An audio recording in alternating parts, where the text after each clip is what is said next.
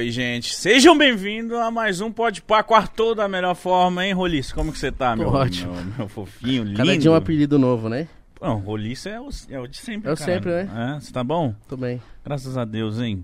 Hoje estamos aqui com um convidado que... Pô, mano, eu não queria que ele se sentisse velho, mas eu assisto desde que eu era criança. Sério? Escondido da minha avó e dos meus pais. Por que? Seus pais não gostavam? Odiava. Sério? Minha avó odiava. Sério? Odiava. Não, lá em casa todo mundo não gostava, Minha avó mano. não gostava. Sério? Tipo... Quando, ainda mais quando o pessoal se machucava. Ah, não gosto de ver o pessoal Ah, se machucando. entendi. Ela tinha dó do bola. Ah, bola só se Tadinho do fudia. gordinho. bola só se fudia. Gente, tamo junto.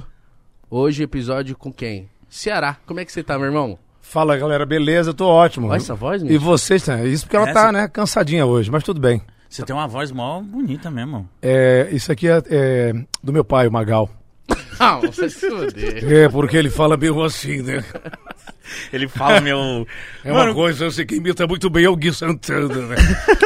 eu faço ele cantando, mas é, falando ainda tenho que aprender. Ô, mano, Esse você... dom seu de imitar é desde criança que você ficava tentando imitar as pessoas? Não. Não? Isso aqui, cara, eu, eu, eu gostava de cantar quando criança, né? E aprendi a tocar violão muito cedo, com 10, 12 anos. E com uns 14, mais ou menos, 14, 15, eu me apaixonei por esse negócio de imitação na época, né? E decidi ser humorista. Mesmo sendo tímido, mesmo. Era como, muito- não, como assim decidiu, Ah, porra? decidi que ia ser. Por quê? Porque Você é humorista. foi assim, velho.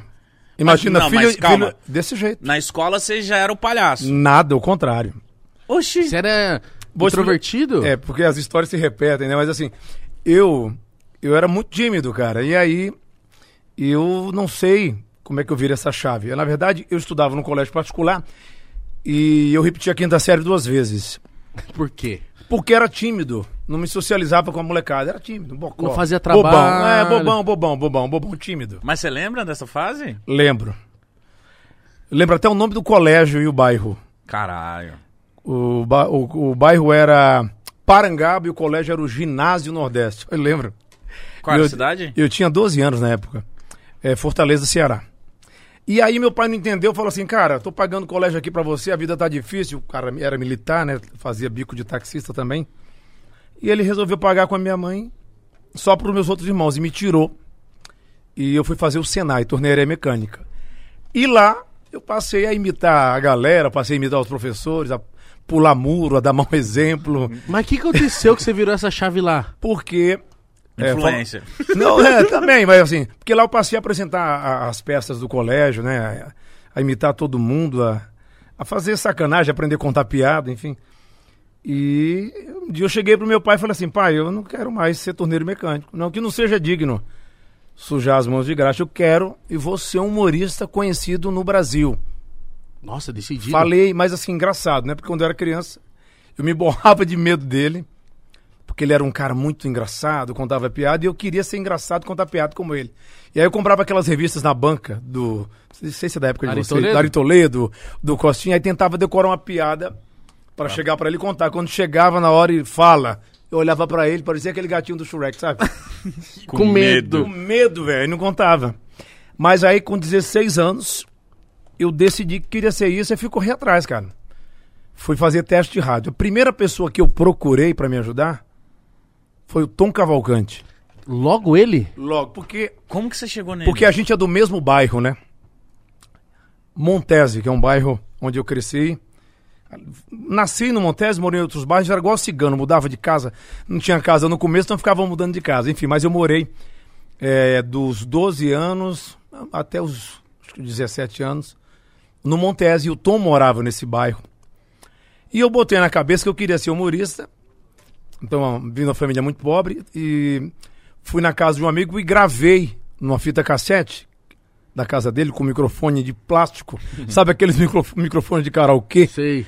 E eu gravei umas vozes na época, porque na época eu, tava, eu comecei em 1989. Então eu me apaixonei é, pelas vozes, pelas imitações de famosos, de cantores, que eu via outros humoristas na televisão. Na época vocês não acreditam, o João Kleber, antes de ser apresentador, Ele era humorista, fazia muitas imitações. Era no. no, no, no- Não, ele foi da Globo, já, já trabalhou na Jovem Pan.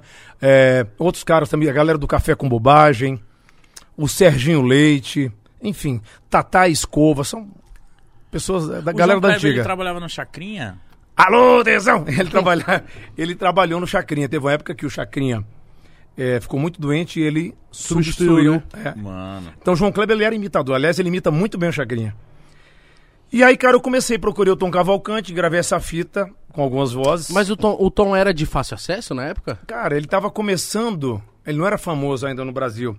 Ele era muito famoso no Ceará, Tá. porque ele fazia um programa de rádio, que é uma rádio novela até hoje lá, e eu, depois de muito tempo, depois eu conto essa história, eu entrei nesse programa. Mas quando eu procurei o Tom, tinha 16 anos, 1989. Nossa, mano. E aí eu lembro que eu fui na casa dele, um apartamento simples, não tinha elevador, e eu cheguei com a fita, meio tímido assim, me apresentei. Na época ainda era o Wellington. Opa, sou o Wellington. Aí falei, ô Tom, tudo bem? Tá aqui essa fita cassete. Eu gosto muito do seu trabalho aqui, acho você um cara incrível, um profissional. Se você puder me ajudar, tá aqui. Aí ele falou, beleza, eu lembro como se fosse hoje, cara. Ele falou, beleza. Que ele jogava a bola, ele acho que tinha chegado de um jogo, uma pelada. Falou, beleza, eu vou ouvir aqui a fita. Aí eu falei, tá aqui o, o meu contato. Aí deixei o telefone da casa da minha tia. Que na época o telefone era, ca- era caro, viu, gente? Telefone dava pra comprar um apartamento. Tinha gente que tinha 20 linhas pra, pra alugar. Que isso? É, telefone, depois que viu o O celular. telefone era negócio, então. Era negócio, era igual apartamento. O cara colocava pra alugar. Uma Louco linha hoje, isso, né? telefone fixo, era tipo 20 mil reais. Isso é Uma louco. linha. Então quem tinha telefone é quem tinha dinheiro. Pois é, então eu vindo da, da periferia, pô, eu não tinha dinheiro. Meu pai, policial militar, fazia bico de taxista, minha mãe, dona de casa, Só tinha, tinha um. cabeleireira em casa, na garagem, então não, não tinha telefone em casa. Aí eu dei o contato da minha tia pra ele ligar. Aí vem a ansiedade, né, pô? Será que ele vai ver? É, porque eu me achava muito ruim em imitação na época. Eu tinha uma voz muito fina, né? Quem você imitava na época? Pô, já imitava esses caras, os políticos. Imitava o Collor, o Lula, imitava o Pelé, imitava o Silvio, Era, era celebridade imitava Paulo Francis. Não sei se você sabe quem, Paulo é esse cara. Francis, Jornalista. Vocês são muito jovens, né? Ah, Tudo eu já ouvi falar 30, esse nome. 32. eu- 32. 26. Eu vou fazer 50 ano que vem. Nossa, se eu chegar que nem você nos 50, nossa, Deus me abençoe. Não vai pai. chegar. Mas vai Não, chegar, né? vai Não chegar. vai, não vai. Não, eu posso chegar nos 50, mas sei lá. Assim não. na Vai cama. chegar, velho. Assim não. Calma. assim não Ó, Vai chegar. não, eu não, eu não tenho botox ainda não, viu? Sério? Tem, tem um negócio que fala, se ruga fosse sinal de velhice, meu saco seria pré-histórico. Você não tem bo... Você não tem botox? Mentira. Fecha aqui a câmera, aí, ó. Faz de novo, faz de novo. Aí, ó, parece o. né? Não, eu vou falar uma coisa, porque o cara, quando vai ficando velho, ele não consegue fazer, fazer duas coisas ao, ao mesmo tempo. Por exemplo, selfie. Quando você vai bater uma selfie, você tira 40 selfies pra escolher uma foto. Por quê? Sim. Depois de velho, ou você sorri ou você abre os olhos. Porque se você sorri muito, quase chupando as orelhas, ó, os olhos fecham, tá vendo? Verdade. Aí você tem que dar o meio sorriso pra tentar abrir o olho, ó. Aí, Então ó. sua nunca é um sorrisão. Não, é sempre um sorrisão, mas é o que que ferra, ó, que vai, O olho, né? né, vai ficando aqui com o pé de galinha, Não. com a granja inteira essa porra Mas aqui. você tá bom, você tá bonito. Ó, antes de dar sequência, eu preciso fazer o nosso merchan. Falar aqui da Blaze, que é um lugar pra onde você pode garantir uma graninha extra, mas lembrando só para maiores de 18 anos e sempre jogar com responsabilidade. De, Isso. Se você usar o cupom PODPA, você vai ter rodadas extras e podendo ganhar até 100 mil reais numa só rodada, tá bom, gente? Então use, porque ó, aceita cartão de crédito e Pix, mas lembrando, só para maiores de idade e sempre com responsabilidade, tá bom? Na Blaze tá rolando. Tá rolando sorteios, eu quase esqueci o nome. Sorteios de um milhão de reais por semana. E pra você participar, você precisa comprar bilhetes. Cada bilhete custa mil reais em depósito, certo? Como eu disse, responsabilidade maior de 18 anos. E até mil reais de depósito, o seu valor na plataforma dobra. Então colocou 500 reais, vira mil. Colocou mil, vira dois mil.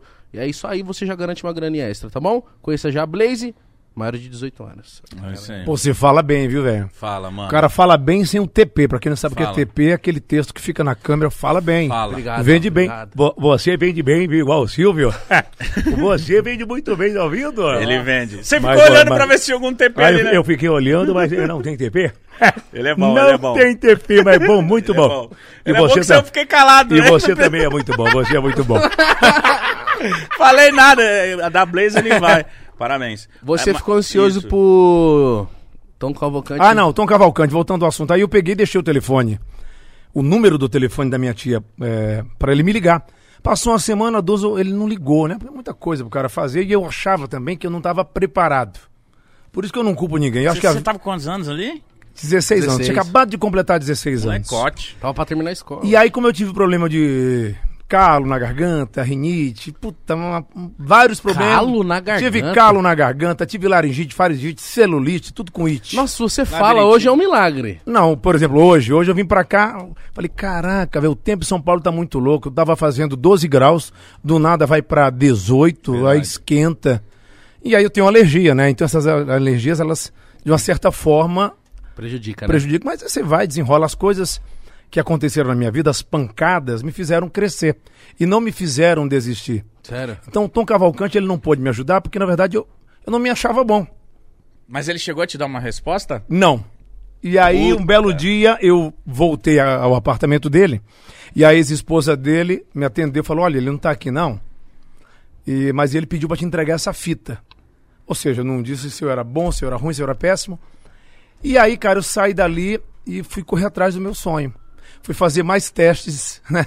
Fui em várias rádios fazer teste, todas as rádios para trabalhar como imitador, radioator, fui reprovado em todos os testes. Todos. Quanto tempo foi essa luta? Porra, velho. A dicção era ruim, velho. Voz fina. Fazendo uma voz fina, Ah, sabe? tava na transição de voz. muito também. fina, muito fina.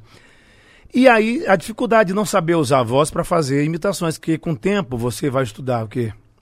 É, vai fazer curso de dicção, fonoaudiologia, aula de canto, né? Cantar, eu acho que é difícil você aprender logo de uma vez, mas eu já gostava de cantar, então uni isso também no show. E não desisti. O cara não ligou para mim, eu fui fazer teste de rádio. Mas na, naquela época, rádio era, era a grande oportunidade, assim? Sempre foi rádio e televisão. E aí o que aconteceu? Como eu fui numa rádio lá, a última rádio, que é a Rádio Globo de Fortaleza, a Rádio Verdes Mares, tem um programa muito famoso lá, até hoje, em rádio, na te- no rádio e na TV, chama Nas Garras da Patrulha. Esse programa, cara, foi o programa que o Tom Cavalcante trabalhou. Que isso, é programa policial? É um programa de humor, que tem um apresentador, um locutor, e aí os atores imitam as vozes de textos do dia a dia, sei lá, de voz de velho, de mulher, de criança. E foi uma escola bacana pra mim. Só que quando eu quis entrar em 89, eu não estava preparado. Só consegui trabalhar lá em 96. Nossa. Porque o Tom Cavalcante havia saído, entrou. Não, pulando aqui a história. Eu só consegui trabalhar em 96. Mas antes que eu fui fazer esse teste lá, que eu fui reprovado, era o que? 89. Eu comecei a fazer show de humor. Comecei com um cara que entrou no lugar do Tom, que é o Irã Delmar, que é um humorista conhecido lá em Fortaleza. Você tava cara de pau total. Aí eu fui fazer personagem para trabalhar com o cara. O cara era o imitador, ele montou um show. Falou: aqui na rádio não tem mais oportunidade. O Tom acabou de sair, eu entrei no lugar dele, mas eu vou fazer um show em bares, pizzarias, né, restaurantes. E eu fui ser escada desse cara, do Irã. Só que ele chegava bonitão no carro dele, sentava no banquinho lá arrumadão. E eu pegava dois ônibus para ir pro restaurante, porque eu morava na periferia, ia fazer na Zona Sul, na Aldeota, que é um bairro muito conhecido lá dos bacanas. E eu chegava, não tinha camarim, então eu trocava de roupa, que eu fazia um personagem né, feminino, colocava minha calça, sutiã, peguei tudo emprestado com a minha irmã. Que louco. mano. Então onde você se trocava? E eu trocava no banheiro, a galera mijando, né, ali, os caras fazendo ali as necessidades, aí... E eu ali no meio, ali trocando de roupa, velho, aí a galera me vendo, que porra é essa aqui? e eu trocando de roupa... vestidos de mina, os caras, É, aí eu entrava pra fazer um personagem, era tipo um apresentador, tipo uma Hebe Camargo, e eu entrevistava as imitações dele na época, que hoje eu faço. As imitações que ele fazia, você começou a fazer? Mas eu não, com- não comecei vendo ele imitar, assim, a, a prestar atenção, porque eu sempre gostei de, de pegar da, do- da própria pessoa a imitação. Não imitar o É, imitador, porque né? é mais fácil, por exemplo, quando eu faço a Gabi, tô falando da Gabi, é mais fácil você imitar a minha Gabi, porque eu já fiz. Verdade. Não, mas todo E eu mundo... fico orgulhoso Todo mundo disso. imita a sua, Gabi, Exato. mano. Mas eu fico orgulhoso com Aquele isso. exagero da, É uma coisa assim. dos óculos, da herpes, aquele negócio... Muito, Mas quando eu muito comecei no exagerado. Pânico, a imitação não era boa. Os caras me tiravam. Pô, não parece a Gabi, pô. Parece o Clodovil. Não tem nada a ver. o Clodovil é aquela coisa assim, meu amor, graças a Deus, eu sou uma pessoa que eu não tenho inveja de ninguém. Que o Clodovil era desses, né? Eu ele não- falava ele que não tinha falava- inveja, mas... O, E te media. E media, né? Não só você, media outras coisas. Não, que Deus o tenha, que Deus o tenha. Eu sou fã do Clodovil. Aliás, o, o Clodovil é um cara que eu, eu tenho muito, muito respeito. Faltam pessoas como o Clodovil. Eu, eu, eu- Adorava o programa ele, dele. É, ele é foda. Ele Meu era- amor. ele era muito gente boa, E né? sincerão, ele falava a verdade. Não, adorava. Cara, tem um vídeo dele. Eu tô seguindo agora, inclusive, um perfil do Clodovil. Acho que é Clodovil Underline Brasil. Só com frases dele, vídeos dele. Cara, muito engraçado. Sério. Ele tem um vídeo que ele fala assim: Olha só, durante muito tempo eu tive inveja de um grande costureiro, famoso em todo o Brasil, que era o Denner. Tinha muita inveja dele, mas a partir do momento que eu passei a não ter mais inveja dele, a minha vida mudou, passei a crescer. Porque quando você tem inveja das pessoas, a tua vida fica estagnada. Você para de crescer e o outro vai. Então, eu só sou o Clodovil porque eu parei de invejar o Denner. Uma coisa assim. Ele deve tudo ao Denner. Então, ele é muito sincero. é, eu mano. adoro, adoro, adoro. Ele Mas é também. foda. O que eu ri era o Ronaldo Esper, que entrava. É, é. Mano, Exato. E a, e a, a Dercy Gonçalves, uma- ela já quebrou o Clodovil uma vez, ela foi no programa dele. E você imita a Dercy também. Ah, mas é, é de uma coisa, cara. Uma puta que pariu. Puta que pariu. É fácil fazer Dercy, porque se você não tiver piada, você coloca palavrão. Porque velho dizendo pala- palavrão é engraçado. É muito bom, né? Velho dizendo Como que palavrão. ela quebrou o Clodovil? É que ela foi num, num programa dele, não sei se era na, na Gazeta, enfim, programa bem antigo. E ele recebeu a Dercy muito bem, né? Preparou um jantar pra ela. Aí ele foi levar flores pra ela. Ô, cara, eu não gosto de porra de flores, cara. Lembra, é coisa de morte, ô, cara. Mas foi com tanto amor e carinho pra você. Pau do cu. Agora, Ela falou algum palavrão que eu não lembro. Ela xingou, reclamou do- da comida, do jantar, né? Ah, pra puta que pariu, cara. Eu não quero porra de flor, pô. Cheiro de morte, de cadáver. Vai tomar no cu. A DC era muito foda, mano. Era muito A gente, vai, foda. a gente vai ficando velho e Porra essas de vozes, cadáver. essas vozes são complicadas pra você fazer, né? Eu tenho que- Puta que pariu. Tem que dar um tiro pra sair agora. Tem que afastar da porra do microfone. O microfone não é surdo, pô. Não precisa gritar, cara. Oh, mas onde a gente tava na sua história? Aí Ela tá- se trocando. do, do, É, do- no- do no- show. isso. Isso. Meu irmão aqui é igual aqueles filmes que começam pelo final. Não, mas assim é bom. É Assim que é louco, Assim meu. é E eu bom. falo rápido, né? Aliás, eu acho que aquele negócio do WhatsApp foi, foi inspirado em mim, porque eu falo rápido pra caramba. Cearense fala rápido. Fala, né? Eu tenho um amigo cearense, já viu o cearense conversando mesmo? Rapaz, tu vai da casa do, do lado, macho? Eu não, foi da cara do. Fala, Tu vai tomar no teu cu, é você, pô. Que é, macho? Tá mais que, mano? Tu, você não, filho da puta. Cara, eu falo E muito vocês rápido. entendem, E né? vocês entendem muito. É, eu tô em São Paulo há 25 anos, né? E, pô, meus irmãos adoram o Ceará. pô. Tanto que eu carrego o nome do meu estado no, no meu nome artístico, né? Verdade. Tive lá agora, comemorei o aniversário da minha filha de 8 anos lá no Ceará. Pô, revi amigos, adoro a minha terra. Queria ter mais tempo de ir pra lá. Mas essa é a observação do humorista, né? Assim como o baiano fala mais calmo, o cearense ele é mais acelerado. Acho que foi inspirado mesmo no cearense ali. A... Essa, A velocidade. velocidade 2 ali. Mas aí você tava lá no bar, deu que eu tô curioso. Tá, tá curioso. Tá. Aí beleza, aí eu subia, né? Recapitulando, eu me trocava de roupa lá, fazia um personagem feminino e tal. Subia no palco ali no show e entrevistava os personagens dele, as imitações. Sempre fazendo escada. O punch da piada Era dele. era dele. E tudo bem. Mas já tava rolando legal. Tava. E eu não ganhava um cachê. O cachê era como se fosse hoje, tipo. Duas pizzas. Sim, é, 50 reais. Falou tudo. 50 reais o cachê. E quando não tinha cachê na pizzaria, era uma pizza grande e um refrigerante, 2 litros de cachê. Quando era em churrascaria, era a mesma coisa, só que uma, uma marmita, uma quentinha Sim. com. Enfim, mas foi um, um aprendizado maravilhoso, né, cara? Porque a, a- a minha vida sempre eu decidi mudar a chave. Sempre, sempre. Se alguma coisa é zona de conforto, meu irmão, zona de conforto só em puteiro. Hoje eu não posso mais, estou casado. Mas, meu irmão, não fique como, não deixe que, que, que façam com você. Tipo, te mandar embora, te tirar do. Decida da tua vida. E lá eu decidi. Eu falei pro cara assim, cara, eu tô aqui há muito tempo com você, muito obrigado. Quero ver se eu sou bom de cara limpa e sozinho. E aí, em 91, eu tenho uma foto aqui, em 91, eu fui fazer um show sozinho. Mas você tinha algo que você tinha escrito? Já tinha montadinho? escrito. É. E, aliás, pra falar em show agora, depois eu vou falar do show que eu vou fazer ano que vem. Já que eu vou completar 50 anos, um show falando disso. Nossa. Dos dilemas dessa idade de 50 anos. Meio século. Então depois Caralho, falo... fica pesado É. falar meio século. Não, porque quando você fala 50 anos é pesado, mas meio século é. Caralho. Porra, meio século é. Você falou, chega e falou, caralho, É, meio é. século. Ele falou do Escada, mas, mano, se tem um cara no humor que eu admiro é o Escada, mano. É porque saber fazer escada é difícil. Mano, fazer escada é muito difícil. Eu vejo assim que, tipo assim, mano, se você não entrega perfeito pro cara, o cara não faz a piada É. bem, tá ligado? E outra, o lance de você pegar o seu ego e guardar ele, mano, é de se admirar também, tá ligado? O que que é isso? É aí? verdade. Eu falei que eu queria fazer um show sozinho, né? Sim. E eu consegui. Não foi ninguém me ver. Eu sozinho, sozinho, sozinho. Eu juro, fiz sozinho. Porque comecei em 89. Não tinha. n- Vou te Tinha um- explicar. Nem a sua. Juro, tá aqui, ó. Tá aqui a foto do show. Agora Cadê? você vai saber porque que nada deu certo naquela noite. Tudo deu errado, bicho. Não foi ninguém. Choveu. O som falhou. Nossa. Tudo foi errado, errado, errado. Uma catástrofe. Aí tinha garçom reclamando que os garçons ganhavam com couvert, né? Puta que pariu, chamar esses caras que não são famosos, pô. O pessoal não vem, ainda mais de chuva. Puta que. Os caras saem sem ganhar dinheiro. puto. Puto, puto. E aí, depois de muito tempo, a minha mãe mandou uma foto do recorte de jornal desse, desse show. Um recorte do jornal, olha só. Não deu certo, não acredito em superstição, porque era sexta-feira, 13 de dezembro de 1991. Caralho, sexta-feira 13. Tá vendo aqui, ó, esse menino aqui, ó. Mano, muito novinho, Ah, cara. deze- aqui eu tinha 18 já. Mano, e, e o seu Comecei show, com o seu- 16. O seu show já era bom aí? Já.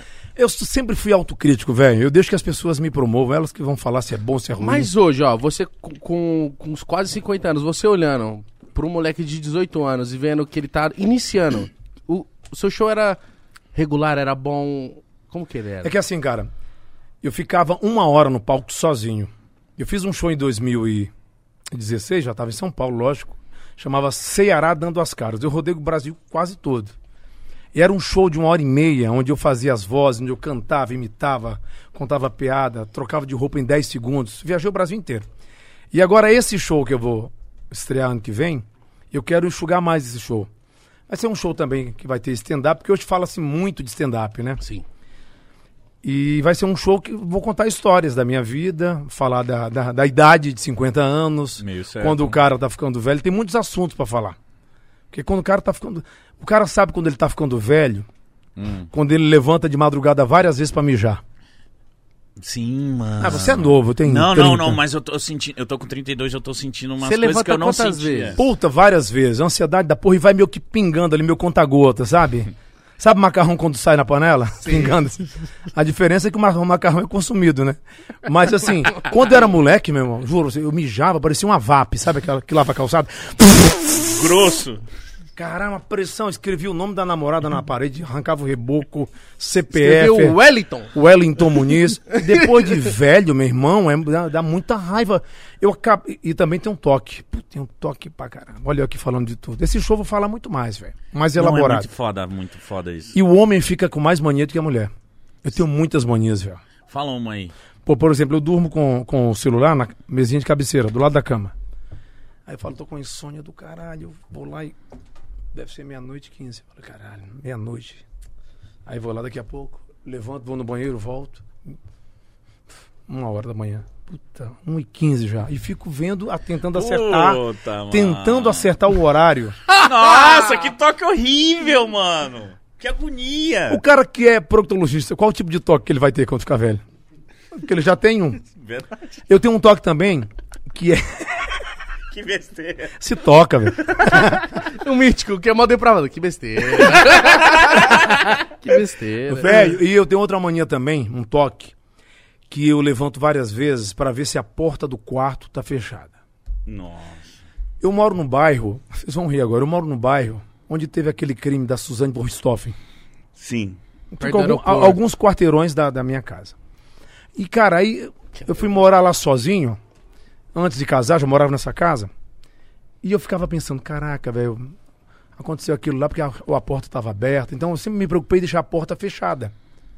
E a Mirella, ah, minha mulher, deixa a porta aberta, inclusive a da casa. Não, ela não deixa não. Mas assim, ela, ela é muito diferente de mim. Eu dou, por, por exemplo, duas voltas na chave. Eu também.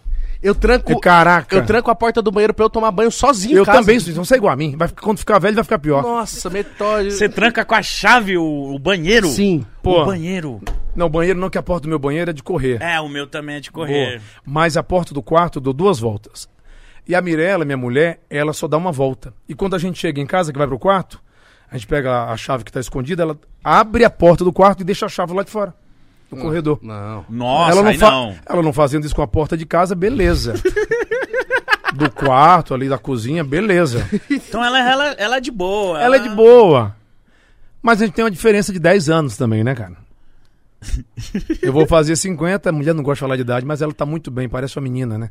Eu até brinco com ela, meu amor, você tá cada dia mais linda. Você tá com carinha de bebê. Ela, ah, obrigado, beber cachaça, beber vodka. Ah, mas... Eu Não, porque ela toma mais que eu. Toma. Não, eu também tomo. Tomo cerveja, mas ela toma mais cerveja que eu. Eu tomo uma cachaçinha, um uísque, vinho, eu gosto. E tá, agora Não, já... você Ah, tomando vinho com o carioca. eu Ah. Não foi legal aquilo? Nossa. E outra, você tá falando de meio século. Tá, você tá chegando no meio século. A, a ressaca. Cara, ressaca, sabe com a manha? Ah. Vou falar pra vocês. Me fala, mano. Antes eu tomava engove, ainda tomo engove, mas é raramente assim. A manha é qualquer bebida alcoólica. Primeiro se come bem. E quando você beber, qualquer bebida alcoólica, não só vinho, água. Aí a minha mulher fala, amor, toma água. Ela, não, água enferruja. Ela não toma muita Não água. quero água, eu quero Quero, ficar quero. doida, pô. É porque se você quiser ficar doido, aí você não toma água. Mas também no outro dia vai ter uma ressaca. Nossa. Que o- se você, o melhor remédio pra ressaca é se manter bêbado. Porque aí você não vai ter ressaca. A partir do momento que você para de beber, você dorme e acorda com Eu ressaca. tenho um tio que é assim. Ele fala, nossa, tô de ressaca. Abre uma lata e dorme. Eu falei, o que foi? Vou ficar mais bêbado. Mas você sabia que quando eu era mais moleque, É. antes de casar, eu tinha uns 38 anos, cara, que eu chegava da balada, eu fiquei dois anos solteiro, separado de outro relacionamento, Aham. de uma união estável. E eu chegava em casa, sabe, depois de tomar vodka, misturar tudo, dormia quatro horinhas, quando acordava uma dor de cabeça, eu ia lá, mandava de estômago vazio uma cerveja, Nossa. lavava, Que Maria. passava a ressaca. Pra mim passava, não é pra fazer isso, hein. Então é só... Ah, também se você já é maior de idade, fala, que que é isso? É, mas é melhor a água, a água é melhor, o- a água é melhor. Todo Nunca- mundo fala água é melhor. É, porque eu, não- eu raramente acordo com ressaca. Mas você é cachaceiro? Cara, eu sou, já fui mais. Hoje em dia, a gente tem que respeitar o limite do corpo. Tem, né? Eu não posso viver tudo na minha vida num dia só. Mas eu não deixo fazer nada, meu irmão. Curto a vida, como o que eu quiser. Tô falando de gastronomia, tá? que hoje não dá mais. Como o que eu quiser, não tem frescura. Mas também me cuido, né, meu? Já Não, foi no escândalo? O puteiro, já. já. Famoso. Famoso. Mas, escândalo. Já, mas já fui no escândalo gravar com pânico. Ah, E a Mirella foi comigo, que era uma prova do Dia dos Namorados. Ah, Você lembra do Antônio Nunes? Antônio Nunes. Isso aí na minha escola. Que isso? Lembra disso? Aí. Vocês ditavam o que eu ia falar na segunda-feira aí na É escola. verdade. O velho, e aí a gente fez lá com as meninas, com as esposas, com as namoradas. Na época eu tava acho que, namorando a Mirella. Sim. Aí todo, todos os apresentadores levaram suas digníssimas, né? E aí faziam perguntas pra elas, se elas errassem a gente levava pancada na coxa. Muito forte. Então eu já fui duas vezes gravar lá. Cara, mas é chique o negócio lá, né? É. Não sei. Tu já foi também, né? Eu? Não sei. Já. Não, um negócio bonito. Já fui, sim. Já gravei no grava- Bahamas, A gente foi gravei. gravar lá também. Foi No gravar. Escândalo. Podia ter um podcast lá, o Fodcast. Fodcast. Boa ideia. Ó, vamos, E vamos. você vai com nós. Vou, eu vou. Se chamar, eu vou. O profissionalismo. Profissionalismo. É só pra gravar, cara. Mas é legal, né? Fodcast. Nossa, deve existir. Não é possível que ninguém pensou nisso. Não, já deve ter pensado, né? Deve ter. Deve ter, não, não dá. Você gravou no Bahamas também? Gravei no Bahamas pro Pânico também, já duas vezes. Gravei pro meu programa também na época do Ceará Fora da Casinha, no Multishow. Agora, o Escândalo eu gravei há muitos anos, cara. Deve ter uns 10 anos que eu gravei no Escândalo. Já era bom. Já era bom. Você conhece lá a clientela, né? A- a- as primas. O Igão conhece. Eu, conhece. eu nunca fui sozinho lá. I- O Igão e eu conhecem. Ó, os caras têm que dar agora um, um, um voucher pra vocês, porque estão fazendo publicidade aqui do escândalo, né? Já foram várias vezes. ah, Aí, mas eu ó. acho que não precisa. Ela tá sempre lotada. Não, porque lá, cara, lá diz que é chique, que tem show de bandas famosas. lá. É, eu fui O no mi- show do Bruno Marrone. Isso que eu lá. Pois é, a minha mulher também falou no dia, falou, ó, o Bruno já fechou aqui, eles falaram já em algum lugar aí. Os caras. Eu fui no show Eu namorava na época, aí o Mítico falou assim, Igão, não tô zoando. Eu tô no puteiro. Eu falei, que é isso? No show do Bruno e Marrone. Eu falei, não. Não, é muito bom. É porque a gente fala puteira, a gente já pensa que é aquela, aquela zona feia, alguma coisa, aquela bagunça, mas lá é uma balada que tem Não, umas depois garotas... dessa que- propaganda aí, nossa. Não, vocês vão mandar. Eu não posso ir, infelizmente, que eu sou pai de família. Quer dizer, pai de família, sou casado. não posso ir, não. Mas, assim, é um lugar que eu achei muito, muito moderno, sabe? Interessante, né? Um lugar fa- fraterno. É. Vamos voltar pra sua história, meu irmão. Você. Eu já viu aquela antiga lá que falava assim na minha época assim: o bom de você abrir um puteiro é que você fala isso, você come estoque, né? Não, com todo respeito às meninas, eu respeito muito. Você sabia porque o cara que vai em, em casa de, né, de, da, da zona assim, se o cara trata bem essas meninas, são profissionais, sérias, precisam trabalhar, elas se respeitam pra caramba. Agora o cara chega lá, fica maltratando as mulheres, Ah, com certeza. tem que tratar muito bem, cara. Mas já vi cara que tentou maltratar as meninas e elas mandou se foder. É, Foda-se. sai daqui. Eu queria contar pra ele que esses dias a gente foi surpreendido, porque juro, Ceará. Não, é bo- você falou, mande- mandou se fuder. Quem manda se fuder é a pessoa que trabalha em sex shop, né? Que ela vende pro cliente e fala, pegue suas coisas e vá se fuder. Essa aí, Cheio de piada. não sou nada. É que eu vou lembrando das coisas de 1900 e, e Guaraná de rolha, meu irmão. Que Velho que pra caralho. Eu queria falar pra ele que esses dias a gente tava muito cansado. Eu falei assim, pro nosso produtor, falei, Lizinho, se você achar um, um spa que funciona 24 horas, eu vou agora, mas tô com a dor nas costas, travadão. É, hoje eu acordei e tava aqui com aqueles emplastos. Vamos levar ele lá. Aí ele falou, não, beleza, ó, tem um aqui, ó, pedra quente, ventosa, não sei o que. Eu falei, nossa, vamos lá. Vamos, Mítico, vamos. 10, 11, da- 11 da noite. Chegamos lá, um lugar cheio de luz, legal, ent- entramos. Falei, moço, quais são os serviços? Ela, então, vocês vão fazer a massagem e finalizar daquela, daquela Ah, forma. o, o relaxamento manual. Isso. Famoso. Finalização manual. Falei, Manual. O que, que, foi? Hoje é- dar um é. mata-leão? Um câmbio. Foi bem interessante. É, mas eu fiquei surpreendido, nunca tinha provado. Não, isso é famoso. Chama massagem tailandesa. Por isso que é bom ser jovem, né, cara? É. Que nós pode ir falar que fez. Pois tá é, eu, eu, eu vou contar uma história pra vocês, que eu até contar no Fábio Postar, vocês querem ouvir? Óbvio. Conta. Eu até falei pra minha mulher essa história. Essa história eu mandei, porque eles no, no Fábio Postar, eles pedem três histórias. Uhum. Aí eles escolhem alguma a história que dá pra contar no programa. Mas essa que eu vou contar pra vocês, Conte. tem, eu vou- já que você falou do escândalo, a gente falou aqui do Bahamas. Quando eu tava solteiro nessa entre safra que eu fiquei, né, separado da, da, da, da outra parceira lá, Você deu uma vivida. Eu, fi- eu curti a vida. Parecia um, um adolescente. Pinto no lixo. Não que lá seja, mas assim. E aí eu fui querer relaxar. Eu vou falar o nome da casa que eu fui. Essa história é verídica. Chama The Palms. Lá no Itaí. Cheguei lá. Agora vocês vão ver o que The aconteceu. Palms de THE? The Palms. É, é uma casa de, de relaxamento, de massagem Legal? tailandesa. Vou lá. Eu fui há muitos anos. E aí, cara, eu cheguei lá, né? Pega lá o, o catálogo, Que o menu, né? O catálogo que você escolhe, né? Elas têm um nome, um apelido, né? Mulheres lindas, profissionais incríveis, lindas, lindas. Eu era solteiro. Hoje em dia o pessoal vai, ah, mas tá- hoje é casado falando isso. A minha filha vai ver também, ouvi quando ela crescer. Mas eu lembro que eu fui, entrei com a menina lá no, no quarto, relaxei, teve a massagem que você falou agora aí, né? Cinco contra um. Teve a finalização? 10 contra 1. É, 10. experimenta ali o quiabo, né? Fala, Isso é bom, isso é bom. 10 contra 1. 10 contra 1. E aí, quando acabou, você não sabe o que aconteceu comigo. Ela foi me acompanhar com mais uma profissional até a recepção. E nesse caminho tinha uma espécie de jardim vertical com os dormentes. Você sabe o que é o dormente ali do. Tipo dormente de, de trilho de trem, aquelas madeiras Sei. intercaladas, uma assim, outra não. E eu ali olhei, perdi a atenção, caí, velho. Era uma piscininha embaixo, sabe? Não sei se tinha carpa. Eu caí com a minha perna ali no meio, uma das, Ah. a perna esquerda, e lesionei o meu joelho. Rompi o coligamento lateral do joelho esquerdo. Sabe? Ó, o joelho é assim. Então eu pisava e fazia assim. Não tinha sustentação lá Nossa, e a dor?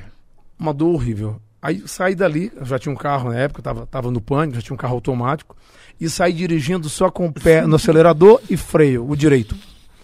Uma Cara, dor do caralho. E durante muito tempo eu não contei isso, velho. Mas eu saí e as meninas ficaram com pena e rindo da minha cara. rindo da minha cara, porque... E o que que você falou que... Ah, foi no futebol. Cara, eu falei pra galera que não foi lá. Mas aí depois os caras que frequentavam lá também do Pânico, as meninas espalharam, velho. Pô, o Ceará veio aqui semana passada, se fudeu, caiu aqui na piscina, aqui, quebrou o joelho, não, não aguentava ficar em pé, caía.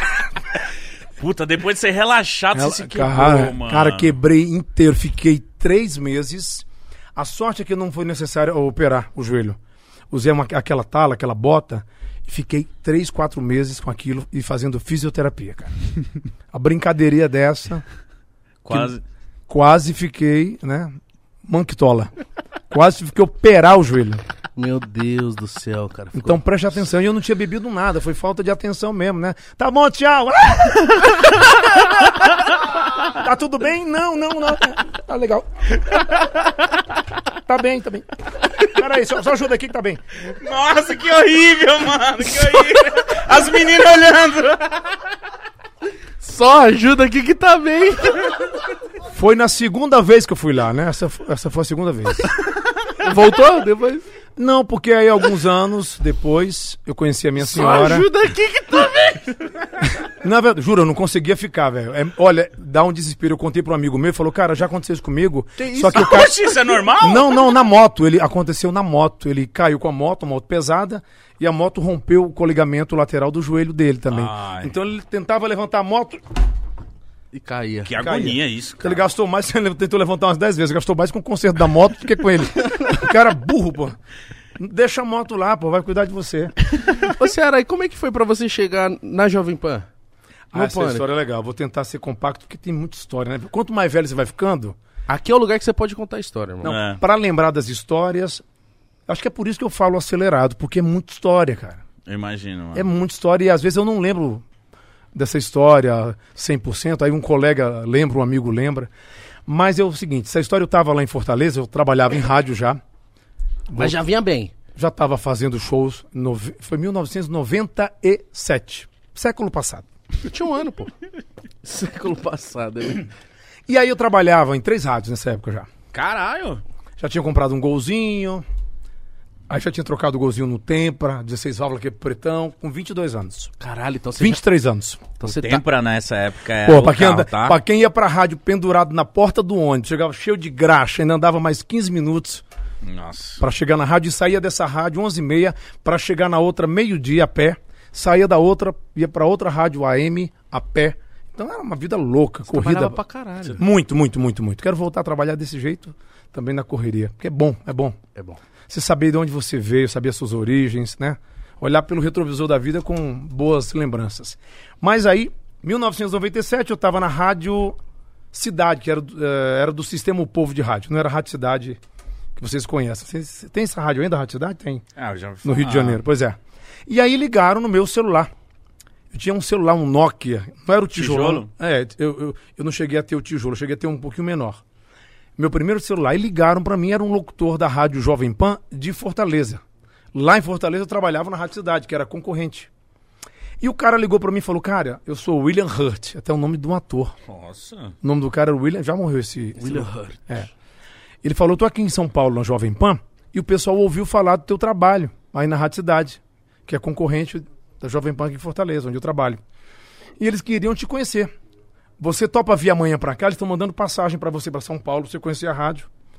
Eu falei, cara, mas é sério isso? Não é sério, não é trote, não é sério. Aí eu falei, deixa eu pensar aqui, peraí. Olha, eu tenho um trabalho, um show, já estava fazendo show, né? Tem um show na quinta-feira. Ele me ligou na quarta. É, tem como ser na sexta-feira? Porque eu não gosto de desmarcar compromisso. Sempre fui um cara muito focado nisso. E aí ele falou, peraí, vou falar aqui com ele e te ligo já. Aí falou com a direção da rádio, os caras concordaram, ele me ligou de volta, ó, então tá bom. Sexta-feira você vai receber as passagens aí e vem pra cá. Fiz o show que tinha que fazer, era tipo 11 e meia da noite. Fiz o show, cheguei em casa umas 3 da manhã, nem consegui dormir. Seis horas eu estava no aeroporto, sete horas eu peguei o voo. Ansioso pra caralho. Ansiedade da pô, menino, né? pô? A cultura completamente, quem mora lá, completamente Você ainda não conhecia São Paulo? nada, não conhecia nada. Diferente demais a cultura de lá, pra, né? Nossa, total. Ainda mais naquela época, eu acho que era mais, Muito né? mais porque eu não tinha rede social. Né? Hoje em dia tudo é, é- tudo é, é mais Acessível. globalizado, acessível, né? E aí, cara, eu vim para São Paulo. Desci em Guarulhos, eles mandaram um carro da rádio. Fui muito, muito bem recebido pelo Marcelo Eduardo, pelo Alexandre Vorus, que a história é muito longa, eu tô tentando compactar. E aí eles me apresentaram à rádio. A gente foi almoçar e depois do almoço falaram: pô, você se incomoda de fazer um teste aqui no estúdio? Peguei, não. Aí me soltaram no estúdio, como eu tava no auge fazendo muitos shows lá em Fortaleza, tinha muita história na cabeça, muita piada, muitas vozes. E vinha naturalmente, automático. Você tá na prática, tá jogando, né? Nossa, então você tava solto. Voando. Solto, solto, voando. Tava voando, muito jovem, 23 anos.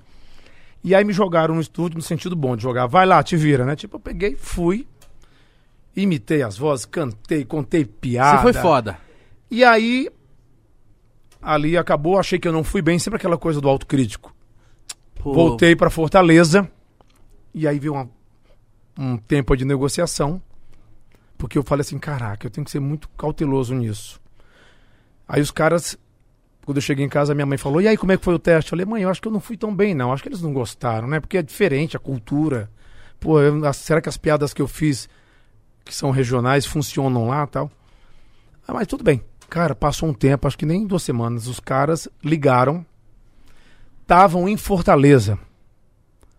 E aí o coordenador Alexandre Vouros falou assim: Pô, tudo bem? O, o- ele chamou, ô Ceará, né? O Hélio Ceará, a gente tá em Fortaleza, bora conversar? Pra ir pra São Paulo, pra Jovem Pan? Eu me animei, falei, vamos, claro. Então tá bom, ó. É, vamos almoçar. Aí eu falei, caraca, bicho. Era o quê? almoçar. 11 e meia? Eu almoçar. Aí a minha jogada. Eu falei, cara, eu tenho que me apresentar bem pra esses caras, senão eles vão botar qualquer preço pra mim e eu vou me ferrar. E eu, eu pensei assim, eu, sempre fui muito assim de olhar lá na frente, modéstia à parte, falei, Aham. caraca. Eu pensei, não, peraí. E aí eu falei assim, não, vamos marcar um jantar. Por que que eu fiz isso? Porque eu tinha acabado de trocar de carro, saí de um golzinho batido, tinha mais massa do que pizzaria, todo enferrujado. E eu falei, não, vou chegar bem, vou chegar bem. Aí o carro tava na oficina reparando o para-choque lá. Não ia dar tempo de secar para pegar os, os caras no hotel. Que eu falei, não, vou pegar vocês no hotel, mas só posso ir no jantar. Passei no final da tarde, começo da noite, na oficina, peguei o temprão lá. Antes pedi para minha mãe cortar meu cabelo, coloquei a melhor roupa e fui pegar os caras no hotel, no Marina Park. E lá fui almoçar. E ali papo vai, papo vem. Ofereceram um valor. Juro por tudo que é mais sagrado. Eu falei, beleza, se vocês acham que eu mereço isso, mas eu preciso pensar. Voltaram para São Paulo. Era um valor bom? Hum, Não, cara, na época era um valor muito bom. Mas aí você tem que comparar o que você gasta em São Paulo com o que você gasta em Fortaleza. Verdade. Sendo que. Você ia largar tudo. É, né? aí eu pensei, exatamente. Aí passou mais um- alguns dias, eles vão retornar a São Paulo, aí eles ligaram. E aí, você vem? O Alexandre Vorusco ligou, você vem? Eu falei, olha, eu quero muito ir. A Jovem Pan é a maior e melhor rádio do Brasil. Tô muito empolgado, mas vou ser sincero com você. Eu sou filho mais velho, ou seja, o arrimo de família. Mãe separada do pai, tenho mais quatro irmãos. Eu não posso largar aqui minha família, porque eu tenho três empregos na rádio. Fazia algumas coisas em televisão. Fazia shows final de semana. Eu botei na balança isso. Aí eu falei assim, então para eu trabalhar aí eu preciso de tanto. Aí ele falou, momentinho, falou com o Tutinha, falou, paga. Falei, aí eu preciso de um lugar para morar e uma passagem de avião todo mês ida e volta para viver minha, minha, minha mãe e meus irmãos. Caralho, E eles foda, hein? toparam, cara. Eles- Esses caras, a Jovem Pan, pô, foi muito, muito incrível comigo. E aí eles fizeram isso. Ne- Acho que nem você acreditou, né? Não acreditei. Deixei, eu tinha acabado de comprar o carro novinho, novo não usado, mas estava novo. Deixei o carro na garagem. Tive que largar tudo. Fiz o último show numa pizzaria lá famosa. Que era Shopping Pizza. Da Washington Soares, que é perto do Iguatemi. Lembro como se fosse hoje, casa lotada. E aí todo mundo que gostava de mim torcendo para eu vir para São Paulo para fazer a Jovem Pan. E vim para São Paulo, cara. Fiquei lá na rádio 10 anos. Quando começou a televisão, vi que não conseguia fazer tudo, pedi para sair da rádio em 2007. E aí foi a minha história, cara. É longa.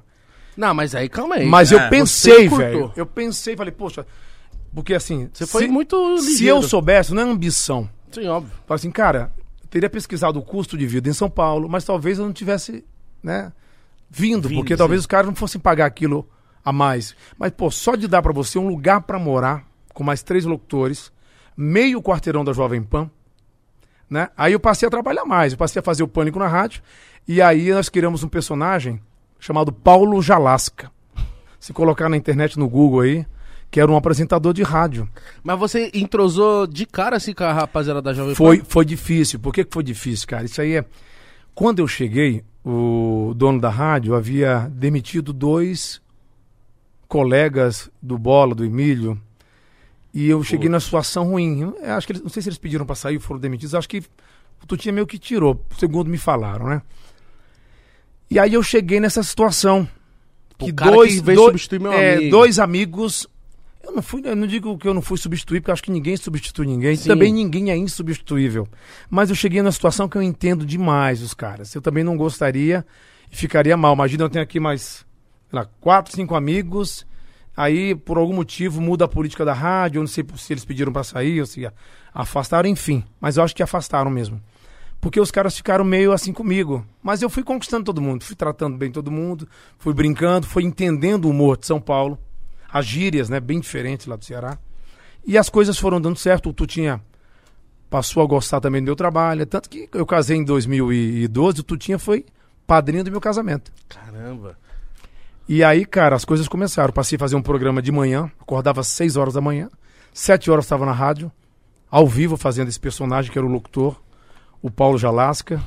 Tem gente que gosta dele, que ele falava assim: até o talo, gata, Paulo Jalasca, 1,80m de linguiça calabresa. Isso, sete horas da manhã. Certo? O homem que quando fala, gata, deixa você molhadinha. É que eu falo cuspindo. Então tinha uma, era, um, era um personagem de rádio locutor. E aí eu conversava comigo mesmo, com os personagens. Eu fazia um bate-papo. Nossa, mano. Você não ficava doido? Mais um pouco. Porque eu conversava comigo mesmo. Então fazia personagem gay, fazia personagem velho, fazia comigo mesmo. Muitas coisas no improviso. E, No ao vivo? e, e quem fazia a produção era o Marcos Aguena, o Japa, que é comediante. O, qual? O... O Japa, que fazia o Pânico lá, ele fez na televisão também. O Mestre Yoda. O Japa, ele foi um parceiro Japa. incrível. O Japa foi um cara que me ajudou muito, assim. Porque quando eu cheguei, ele tinha chegado em 96 da Jovem Pan. Eu cheguei em 97. Então, na hora de que acabava a rádio, o cara que, que eu colei foi o Japa. A gente saía pra, pra almoçar, a gente trocava ideia de piada. Aí ele passou a trabalhar comigo de manhã na rádio. Mas ainda não tinha o pânico na TV. Não, o Pânico na TV surgiu em 2003. Foi setembro de 2003, se eu não me engano. E, o- e o, quando você tinha esse programa de manhã, o pânico na rádio já tava rolando? O Pânico na rádio existe desde 1993. Meu Jesus amado. E aí eu cheguei quatro anos, já tinha a fórmula do programa, que o Pânico é muito do Tutinha, o jeito do Tutinha com o Emílio, né? Eles já faziam Djalma Jorge. Procurem, vocês são jovens, procurem Djalma Jorge na Jovem Pan. Foi um fenômeno aqui em São Paulo. E aí, quando eu fiz o Paulo Jalasca, que era um personagem também, o Tutinha gostou. Não sei se ele se identificou com alguma coisa que parecia com o personagem dele, enfim. E ele gostou. E como que foi, tipo, o- as coisas acontecendo pra ter o programa na TV? Vocês não ficaram com medo? Não, porque a ideia do programa pra, pra TV era que tivesse o formato do rádio. Só que quando foi pra TV, a gente tinha três meses pra, pra dar certo. Que o, o Tutinha conseguiu um patrocinador de uma, de uma empresa de telefonia, não sei se era vivo, não lembro agora. E não tinha muito. Não tinha muito tempo, assim, pra. Tem que dar certo Tem que cara. dar certo de qualquer jeito. Eu lembro que a gente ia pra rua gravar chamadas, né, as vinhetas do programa pra criar uma expectativa. Eu lembro que o Emílio foi com a gente, com a câmera dele gravando ali. Nossa. é, é, eu lembro disso. O Emílio participou, investiu nisso também. A gente investiu demais também. Toda a equipe ficou um bom tempo sem ter um salário legal. Passamos alguns meses sem receber, porque eu não tinha dinheiro. Eu tinha dinheiro para dar certo o programa. Porque a gente se sustentava também com o dinheiro da rádio.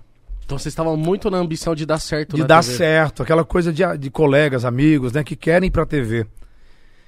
E foi pra TV, cara, e deu certo. Mas De você cara? já chega de cara com o Silvio ou não? Não, quando eu cheguei, eu falei, o que é que eu vou fazer, cara? Porque eu nunca, eu nunca me achei aquele cara que é engraçado 100%, que é aquele cara que, sabe? Eu sempre me achei como a minha essência vem da introspecção, da timidez, eu me achava muito na minha. É uma coisa que eu falo pra minha filha, Valentina. Hoje ela começou aula de piano Ah, e aula de canto. Porque ela fez um desenho da escola, a professora perguntou assim, ó, o que é que vocês querem ser no futuro? Ela já sabia o que queria. Então, se vocês vão desenhar. E ela desenhou a Valentina, ela num palco, com o microfone na mão, cantando. Nossa. Aí ela falou cantora. E, eu- e ela é muito tímida. E eu falei assim, filha, é isso que você quer? Então tá bom, vou te ajudar. E outra coisa, filha, puxe o melhor do seu pai e o melhor da sua mãe. A minha timidez não puxa, esqueça, seja exibida, porque artista tem que ser exibido, tem que falar pra câmera, tem que, sabe, chegar Aparecer. mesmo, aparecer. Quem não é visto não é lembrado. Não seja tímida. Ela, às vezes ela tem uma timidez que remete até à minha infância. Falei, puxa o lado exibido da sua mãe, da Mirella. Mamãe com três anos lá em Florianópolis, que ela é de lá. Mamãe pediu pra sua avó para aparecer na televisão, pra fazer comercial, fazer publicidade. Então, seja exibido igual sua mãe. Não seja da tímida. hora. Aí eu ensinei sentiu. Valentina assim: quando alguém perguntar pra você o que você quer ser quando crescer, fale assim: feliz. Você tem que ser feliz, minha filha. Você não pode é, fazer alguma coisa só porque alguém quer, porque teu pai quer, porque tua mãe quer. Não. Se você achar que você quer ser cantora, vá ser cantora. Se você achar que quer ser jornalista, advogada, enfim, comediante, seja o que você quiser, mas seja feliz porque você vai fazer bem. Eu odeio quando o cara. Vou dar um exemplo. O cara assim: olha, meu filho, você tem que ser um advogado. Mas, pai, eu não, não quero ser advogado. Como não? Teu bisavô foi advogado, teu avô foi advogado, eu sou advogado, nós temos estrutura. Você já vai começar com uma estrutura, vai ser um, um ótimo advogado. Se ele não tiver talento, vai ser mais um, vai ser medíocre. Não é nem talento, triste, porque às vezes né? tem talento, mas não quer. Mas não, não, mas às vezes não tem. É, né? Porque assim, cara, você só vai pra frente quando você vira a chave, quando você decide. Você vai ter muitos desabores aí, muitos problemas, muitos nãos na cara, mas isso que vai te fortalecer, cara. Quanto mais porrada você leva da vida, se você for um cara focado, essas porradas vão te deixar mais forte, com mais vontade de vencer. Mas infelizmente algumas pessoas, você tem que tomar cuidado com o que fala. Por exemplo, quando eu procurei meu pai, falei pra ele que eu não queria ser, ser torneiro mecânico, sabe o que ele falou pra mim? O quê? Porra, você não vai ser nada, rapaz. Você vai ser um vagabundo, pô, não quer estudar, troquei de colégio pra ter uma profissão, pra ter torneiro mecânico, você não vai ser porra nenhuma. Assim, velho. Aí, aí aquela timidez foi embora. Falei, não, pai, eu vou ser um humorista e apresentador em todo o Brasil. Aí eu fui correr atrás, levei porrada na cara demais. Então, mas tem um contrário. Meu pai era um homem simples, ignorante, estudou até a quarta série. Só tinha que trabalhar para alimentar a família. Nem o culpo por isso. E ele me ligou, já estava em São Paulo, ele me ligou no meu aniversário de 40 anos para dar parabéns e chorando, porque ele me lembrou essa história que ele disse para mim naquela época, em 1989, que eu não seria nada na vida. E ele pediu desculpas, porque ele falou: "Filho, eu me arrependo muito. Hoje você é bem sucedido, tem uma família, tem uma casa legal, se vira com a sua grana. Eu tenho muito orgulho de você. Ele chorava. Chorava. Então, assim, cara, só que a gente tem que ter cuidado com o que fala para as pessoas. Por exemplo, se eu fosse uma criança depressiva, problemática, meu pai fala aquilo e achar que seria aquilo e iria colocar em, em xeque a minha capacidade, tirar minha própria vida, fazer alguma bobagem. Então, quando você vai falar para uma pessoa, tem que tomar muito cuidado, porque o que fala para um pode colocar o cara para frente ou pode colocar ele Pra trás. para trás ou para baixo. Muito louco isso que você falou. Falei isso. Mas é também. louco, velho. Escolha. Quanto mais cedo você descobrir o que você quer fazer da tua vida, É porque a gente. faça, velho. Cara, eu, eu falei. Tudo que você falou, eu falei hoje no meu Que bom, que bom. Falei a mesma fita. E porque a gente às vezes perde muito tempo, pô. Ouvindo os outros e querendo fazer o que os outros querem que a gente faça e a gente não faz, né? E fica triste. É, Exatamente, fica, fica frustrado, né, velho? Porque se eu não tinha vocação para ser humorista, mas a minha persistência, a minha resiliência, a minha vontade e a sorte também, velho. Como é que eu tô lá em Fortaleza, liga um cara da Jovem Pan Fortaleza de São Paulo falando que a Jovem Pan quer me contratar? Que bom que eu tenho sorte. Porque se não fosse a sorte, também. Mas você tem que estar preparado pra sorte. A É, sorte é, a, pre- a sorte é quando a preparação encontra a oportunidade. Caralho, é essa a frase. Nossa. A sorte é quando a preparação encontra oportunidade. Meu irmão, eu não me arrependo das vezes que eu fui reprovado em teste de rádio, que eu fui o pior, eu me achava o pior humorista, eu não me arrependo. Sabe por quê?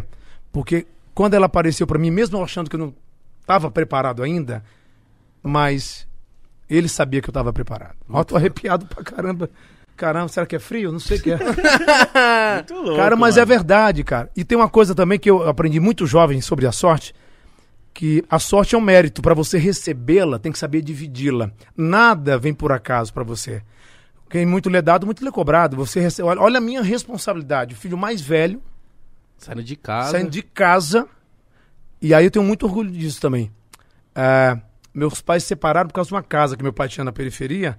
E minha mãe não queria morar lá porque ela queria ter o salão de beleza dela. Então não dava clientela naquele bairro. Sim. E ela queria alugar aquela casa para pegar uma outra casa num bairro melhor para ter uma clientela legal. E ele não entendia isso. Aí eles se separaram. Nossa. Por causa daí eu fiquei com essa responsabilidade também do filho mais velho, né? De De, ajudar a de- mãe, de ajudar a mãe, de ajudar os irmãos. E eu comprei, assim que cheguei em São Paulo, com dois anos focado, juntando dinheiro, cara, juro, um ano de São Paulo, eu juntei a grana, ela tinha mais um pouquinho lá, eu comprei o apartamento da minha mãe. Antes de comprar o meu primeiro apartamento, eu tenho muito orgulho de dizer isso, eu ajudei a comprar o apartamento da minha mãe. E aí, só em 2001, eu comprei o primeiro apartamento aqui na Casa Verde, que é de São Paulo. Apartamento de 60 metros quadrados, financiado em 25 anos. Só pra garantir que ia ter um teto. Não, não, e aí todo mundo morando no prédio, só faltava eu morar. Só que a sorte mais uma vez veio pra mim. Você acredita, velho? Esse apartamento custou 91 mil reais. Fui morar lá em 2002. Quando foi em 2004, um cara ligou pra mim e falou: Tudo bem, eu já tenho três apartamentos aí no prédio, sou empresário, queria comprar o seu apartamento. Eu falei: Tudo bem, quer vender? Eu Peguei, quero. Quanto você quer? Eu falei: 135. Pô, de 91, financiado, mais, faltavam mais 22 meses, Sim. 22 anos. Cara, aí o cara falou: Vem aqui na minha casa. Cheguei na casa dele e falou: Olha, posso te pagar 125. Fechado. Eu ia ter mais 22 anos, pag- 21 anos pagando esse apartamento, velho. Eu vendi o apartamento à vista. Isso Ainda é o quê? lucrou. Sorte. Sorte, mano. Isso chama sorte. E como que surgiu o Silvio no Pânico? O Silvio já imitava, acho que eu imitava muito ruim o Silvio. Porque aquela coisa, eu não tinha essa voz que a molecada. Tem molecada de 13 anos que já tem um vozeirão, né, velho? Sim. Eu fico, caraca, velho, que mudança. O moleque vai dormir com a voz fina e acorda com a voz do Cid Moreira. Verdade. né? O cara vai dormir com a voz do Mickey e acorda lá o Cid Moreira. E quando o cara tem a voz mais grave, é mais fácil imitar o Silvio, né? Então eu imitava de um jeito que eu achava legal, mas não tinha, não era tão parecido. Aí eu peguei, comecei a fazer no pânico lá. Comecei a gravar na TV sozinho, né? Gravava eu e o Vesgo, mas era, éramos. A gente gravava separado. O Vesgo gravava com o pessoal que saía de Big Brother, da, não tinha fazenda ainda. Eu gravava com a galera. Casa que- dos Artistas. é, Casa dos Artistas. E eu gravava de Silvio, separado dele, porque a gente só tinha uma câmera e um microfone com fio. Caramba, só. Uma câmera Mano. pra gravar o Pânico externa. E o Vesgo gravava essas celebridades. E eu gravava, como era o Silvio, já tinha, né? O Silvio na época tinha uns 70 e poucos anos. A imagem do Silvio dá uma intimidação em algumas pessoas. Eu gravava, tipo, com Tarcísio Meira, gravava com os contemporâneos ali da mesma idade dele, Francisco Oco, Marília Pera. Nossa, que E- responsa, mano. E aí eu gravava meio que tentando conversar com a linguagem dessas pessoas, né? Porque o Silvio fala, "É, essa semana eu fui na academia. Academia. Ele não fala salário, né? Fala ordenado. Tem uma linguagem assim. Então eu gravava com, com os artistas, Então você assistia muito o Silvio. né? muito. Mas eu aprendi, acho que imitar melhor o Silvio quando eu tive o primeiro encontro com ele. Eu tava com o Vesgo. Foi em 2005 no Salão do Jaça. Nossa, eu lembro. Eu lembro disso aí. O antigo Salão do Jaça. Eu lembro E ali, disso. e mais do que entrevistá-lo, fiquei ansioso, o Rodrigo também o Vesgo, mas eu fiz um laboratório ali pessoalmente, porque eu imitava o Silvio com muita força na voz. Eu gravava na rua, né? Barulho. Quando você tem muito barulho na rua, você passa a falar mais alto, né? Sim. Porque você dá, dá a impressão que ninguém tá te ouvindo. E aí eu passei a observar o Silvio ali, cara, naquela brincadeira, naquela entrevista. Acho que da- a partir daquele momento eu passei a observar a mão. Porque é assim, rádio, rádio. Hoje em dia não, mas na minha época, rádio era imaginação. Verdade. Não tinha imagem. Hoje rádio tem câmera. É Sim. igual podcast, né? Videocast. Então, você tinha que se concentrar na imitação para criar aquela Imaginação. Aquela atmosfera. atmosfera, porque tinha o quê? Tem, né? A sonoplastia, que são as músicas, a abertura do show do Milhão, a música do Silvio, os aplausos do auditório. Então você cria a imaginação. Caraca, tô no programa do cara. A partir do momento que colocaram câmera, tirou essa imaginação dos ouvintes. Mas calma aí, quando vo- foi armada, com- como vocês ficaram sabendo que o Silvio tava lá, alguém bateu, vocês foram voando pra lá, como que foi? Informações. sei- foi, foi da produção. Porque o Silvio, eu não sei se hoje ele faz a mesma coisa, ele parou de gravar, né? Mas ele, ele gravava na época toda terça-feira. E ele ia muito cedo pro Jaça. Ele ia dirigindo. Caramba. Mano, Ele ia dirigindo, eu lembro até hoje o carro. Era um Passat, um Passat, né? Que fala Passat, um Passat azul. E eu lembro que ele ia dirigindo, a gente abriu o carro, o carro dele, tava ouvindo lá, era piada do Ari Toledo na fita cassete, mano, que músicas doido. do Julio Iglesias. E a gente entrevistou o Silvio, ele foi muito legal. Deu muita risada com a gente, a gente deu muita risada com ele, mas a gente ficou muito ansioso. Porque até então ninguém entrevistava o Silvio assim. Ele não parava pra ninguém. E aí virou uma coisa comum, assim, né? Do pânico tá não, sempre a atrás primeira dele. vez que saiu foi um fenômeno. Foi um fenômeno. tipo, nossa, a, parou a TV pra ver essa parada. E tem outra curiosidade que eu tenho de você. Por que, que você usava as dentaduras pro seu personagem? Por que, que você usa? Isso é legal também. Aquela dentadura. eu montei um show em São Paulo em 1999. Eu estreiei no Teatro Paulo Eiró, que é lá perto da estátua do Borba Gato, em Santa Amaro. E aí, esse show, o Marcos Agueno Japa me ajudou a escrever e me ajudou a dirigir. O cara ficou lá do meu lado. Lá. E a gente fez esse show. E eu sempre gostei de fazer algumas imitações de cantores, né? E eu mandei fazer uma dentadura pra fazer um personagem. Porque os cantores eu fazia, tipo lá, um Fagner, botava uma boina, que o Fagner usava boina. Fazia, sei lá, um cantor de óculos, botava óculos. Fazia o Reginaldo Rossi, colocava peruca com óculos. E aí eu fiz aquela dentadura pra cantar esse medley, que era um trechinho de cada, cada cantor. Tipo um pupurri. O pupurri, que a gente fala, né? O antigo pupurri. Tu tá mais velho que eu, porra. Não fala mais nem pupurri, não. Hoje é medley, né? Eu, eu lia as, capa, as contracapas do CD. Pupurri. É, e aí, aquela dentadura eu fiz pra imitar o Anderson do Molejo. Ah. Hoje ele tá com um piano bonito, né? Tá. Tá. retinho. Mas naquela época era o meio que. Um não conversava com o outro, era um dente distante do outro, né? Eram encavalados. Então eu, quando virava aqui, eu botava o dente, eu falava. Assim bom demais. Aí eu cantava. Diga onde você vai que eu vou morrendo. Andrezão, abre a orelha. Eu fazia aquela imitação dele. Bom, E aí, mano. quando foi pra televisão, um belo dia eu cheguei na rádio, entrei no estúdio, lá no Pânico. A Heloísa PRC com a Ingrid Guimarães fazia uma peça em São Paulo. Acho que era Monólogos da Vagina. E eu entrei, é verdade. Muito bom. E eu entrei, isso foi em 2002. Eu entrei no estúdio, eu tava com a peruca do Silvio, que tinha feito um evento corporativo, e tava com a dentadura também do, do cara, do molejo. Aí do nada eu coloquei a peruca na cabeça, pus ali a dentadura e fiquei brincando com elas. Mas olha só, o Silvio Santos, aí legal, legal. Elas deram risada. Eu pensei, cara, se o pânico for mesmo pra TV, eu vou fazer isso. Com a dentadura. Por quê? Porque o que é legal isso? A dentadura era muito bem feita. Então, quando eu ia entrevistar essas pessoas mais velhas, eles ficavam olhando assim pra mim, não sabiam se era verdade aquele dente ali. Aí eu, vi alguns artistas falando: Meu Deus, o rapaz tão jovem. né? Por que, que não trata esses dentes? Eu mesmo pagaria esse, esse tratamento pra ele. Olha só. Porque parecia uma goiaba, era uma coisa muito assim. é. Então eu coloquei pra fazer graça. Pra pegar segurança também. Porque uma coisa tá com personagem, é mais fácil você fazer o personagem do que o cara limpa, né? Quando, isso que eu ia perguntar, quando você se veste de personagem, você sente que, tipo assim, ali você, mano, agora eu posso ir longe. Não, não, não, não é mais o Wellington. Na verdade, quando você tá de personagem, é um escudo. É uma licença poética, né? Você tem mais coragem de falar algumas coisas do que de cara limpa. Tem gente que é cara de pau de qualquer jeito, cara limpa com personagem. Mas era o começo na televisão, né? Pra me dar segurança, eu era muito jovem. Repito, quando eu comecei o Pânico, eu tinha 30 anos. Na televisão. Caralho. No rádio, eu tinha 23 anos, 24 anos. E como surgiu a sua parceria com o Vesgo? Porque, tipo assim, a dupla Vesgo e Silvio, eu É, acho que foi o grande auge do Pânico, entendeu? Obrigado, mas teve muita coisa legal no Pânico também que Não, eu teve. reco- teve. Sim, mas, mas- realmente eu, eu, Eu eu aceito o seu elogio, reconheço. Eu aprendi depois de velho que quando a pessoa te elogia, você tem que fazer igual. Receba! Tem que, rece- Aceitar, a né? rece- receber. Porque, cara, de verdade, É verdade, eu, eu assisti o Pânico, assim, desde o comecinho até acabar e tal, e eu via, tipo, aconteceu muita coisa, o Pânico cresceu, muito, muitos outros quadros, mas você e o Rodrigo, o Vesgo, sei lá, era uma- parada que parece que vocês eram irmãos É. de outras... Mas olha, lembra que eu falei como, como começou? Sim, Que ele gravava as celebridades, né? De reality Separado, shows, né? E eu gravava os caras mais consagrados. Depois a gente viu, e o editor também com o Emílio, não sei, a gente viu ali que tava, dava liga gravar os dois juntos. Aí eu, eu, como eu fui torneiro mecânico, eu fiz um microfone. Aliás, eu desenhei, até hoje eu gosto dessas coisas. Eu desenhei um microfone, pedi pro serralheiro, o torneiro, fazer. Ali a base do microfone do Silvio.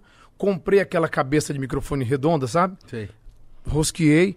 Passei o microfone de lapela, que é esse microfone que prende aqui. Então ali era uma lapela? É, ali eu coloquei uma lapela.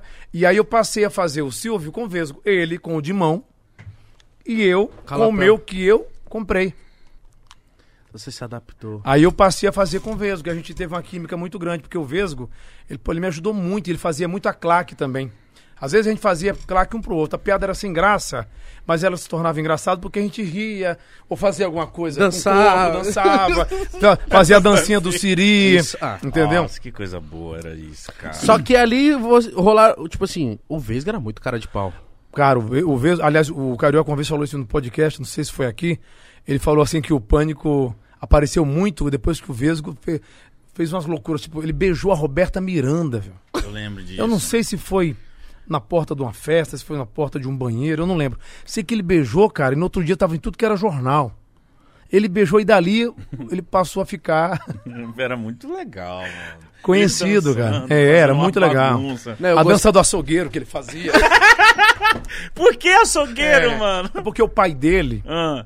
Aí, ó, aí tem história. Eu queria... Por que açougueiro, É, é mano? bom vocês trazerem ele aqui, o Rodrigo. Ele tá Mano, morando. Ele tá em Orlando, não tá? mano. Tá, mas o Rodrigo, você tá vendo aqui, vem pra cá com os caras, Por paga a favor, passagem de avião, paga. paga o hotel e você vai gostar. Demais aqui, os caras Ele, são ele foda. recentemente deu uma no- pro Rafinha, eu assisti. É, o Rafinha muito tava lá. também. É, é fácil, né? Ele mora nos Estados Unidos, É, né? então. Só pegou o metrô. Mas por que açougueiro? Porque o pai dele, o seu Canducho, ele, o pai dele era açougueiro. Aliás, o pai da Mirella também, da minha esposa, é açougueiro. É? Caralho, coincidência. Coincidência. e aí ele, o Rodrigo fez uma brincadeira um dia, eu não sei se fui eu que falei, eu acho que. Ou ele falou a dança do açougueiro, aí o editor colocou uma música acelerada e pegou. Muito bom, O- mano. tudo que vocês faziam ali, eu falo porque eu tava na escola nessa época. Será, de verdade. A escola toda replicava, inteira. Os memes, A né? dança do Siri, o Antônio Nunes, essas dancinhas. Isso de estar uma galera conversando do nada, chega nós zoando, dançando, que nem dois malucos. É tudo desespero. Que a gente chegava pra gravar as portas de festa pra entrevistar celebridades. E muitas vezes, cara, os caras não, não- não falavam com a gente. Ou tinha festa que não ia ninguém famoso. E a maneira de se virar era pegando as pessoas na rua. Fazendo transeuntes, né? morador de rua. E aí surgiam os bordões. A, a Duzina não foi com a gente, não. Foi com, não sei se foi com o Carioca, eu não Acho que foi lembro. alfinete, não foi? Alfinete. E a Sabrina, uma coisa assim. Aí, mas comigo, com o Rodrigo, tinha um lá do Rio de Janeiro que eu não lembro o nome, falava. No... como é que era? Nossa! Nossa, Eu não lembro agora. Foi com vocês o chinelo! Ch- Chinelo! Eu não sei se foi. Acho que foi. Não lembro, não lembro agora. uma banana! Nossa, eu É. lembro. de- O A dança do Siri, eu lembro que eu pedi pro cara da cenografia, pro Gustavo, acho que era o Gustavo, da cenografia da RTV, pra ele fazer umas garras de dança do Siri. E a primeira vez acho que a gente fez foi no aniversário da Suzana Vieira, que era a casa. E aí a que gente aí. fez com a mim. Se eu, me- ó, por favor, pesquisem, por favor, pelo- se eu não tô Mas falando por que besteira. a dança do Siri? A gente começou. a- eu comecei a fazer assim com a língua. E aí, cara, o editor foi sagaz também, pegou uma música conhecida e acelerou a música. E aí ficou aquela dancinha. É, é.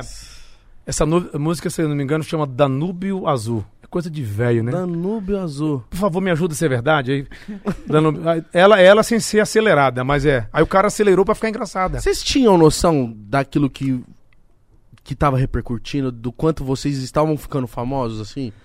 Cara, pro Rodrigo, que trabalhava de cara limpa, ele não podia sair na rua, velho. Juro pra você. Você conseguia passar batido em alguns lugares? Ah, claro, né? Usava Sério? peruca. É, eu passei a ficar mais conhecido de cara limpa com o tempo que eu comecei a, a, a sair, né? Em, entrevista de revista, é, de TV de cara limpa, mas assim, Sabrina, Rodrigo, Bola, Carioca. O. Carioca eu não fazia matéria no começo do pânico, assim, ele ficava mais ali no palco, né? Depois que ele começou a fazer matéria, acho que foi em 2007. Também né? foi um arregaço. É, foi um arregaço, os personagens muito legais. E aí, cara, eu comecei a ficar conhecido também quando eu casei com a Mirella, construí uma família, passei a ficar muito conhecido também. A Mirella já era conhecida, Muito fez a famosa Fazenda, também. a primeira Fazenda, então acho que meio que uniu força. Jogar bola na Argentina é é de boa? Cara, se não fosse um filho da puta que me quebrou, olha só meu braço aqui. Caralho! Até e- hoje meu braço, meu braço já não é tão grosso aqui o pulso, né? Só o pulso. Mas esse calombo é por conta do cara? Isso aqui, meu amigo, Aí o buraco. Isso aqui, quando. Quem, coloca agora aí no. Pesquisa. Tem que pesquisar, Brasil. Ele vem com as verdades. Coloca Ceará quebra-braço na Argentina aqui. Tá? Mano, esse vídeo é muito. Meu irmão, esse vídeo. Na hora que os caras viram você vestido de Pelé provocando eles. Olha, é o seguinte, gente, eu tava lá, olha, é o seguinte, vou é dizer pra muito vocês, louco, pô. mano. Mas sabe o que aconteceu? Pô, esse microfone tá. Tá, Tá com vida. né? Tá com biruleibe. Não, tá legal, tá legal. Aí, ó. Ah, mas tá dando impulso. Não, mas é o seguinte. A gente não tinha grana na época. O Pânico não tinha grana pra, pra fazer viagens internacionais. A primeira viagem internacional foi aquela da Argentina. E no dia de embarcar, deu um problema. Era problema atrás de problema. Eu lembro que o Moisés, que era o assistente do câmera, fazia iluminação. Eu acho que ele esqueceu de levar. A luz.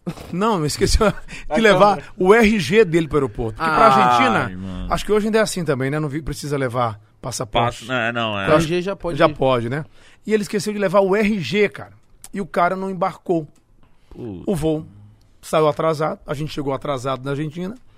E, segundo a produção que o Pânico contratou, de lá tinha uma guia de turismo lá, nós íamos gravar dentro do La Bombonera, que é o estádio do Boca, Que em volta é uma periferia, É, né? Favela. com os profissionais, com os jogadores, né? Iam avisar pra ele, ó, é um programa de humor do Brasil, tal, vai ter o Vesgo Silvio, depois vai ter o Pelé, tal.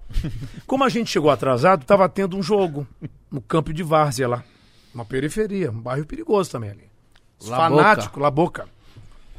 E aí, cara, pra otimizar, nós estávamos nessa van com o produtor, o câmera, o assistente não embarcou. E aí o Vesgo desceu muito jovem, né? 22 anos, 23 anos, desceu já com o saudoso Paixão, que era o câmera, Dorival Paixão. E lá com o microfone na mão foi entrevistar os caras ali pra otimizar, pra ganhar tempo na, na pelada. E eu falei, caramba, e fui lá, né? Na época podia me caracterizar de Pelé, coloquei a. Mas você já sentia que o ambiente tava estranho Não, porque foi, cara, aquela coisa de, de querer levar o material, soldado mesmo. De querer fazer, já que atrasou o avião, tudo.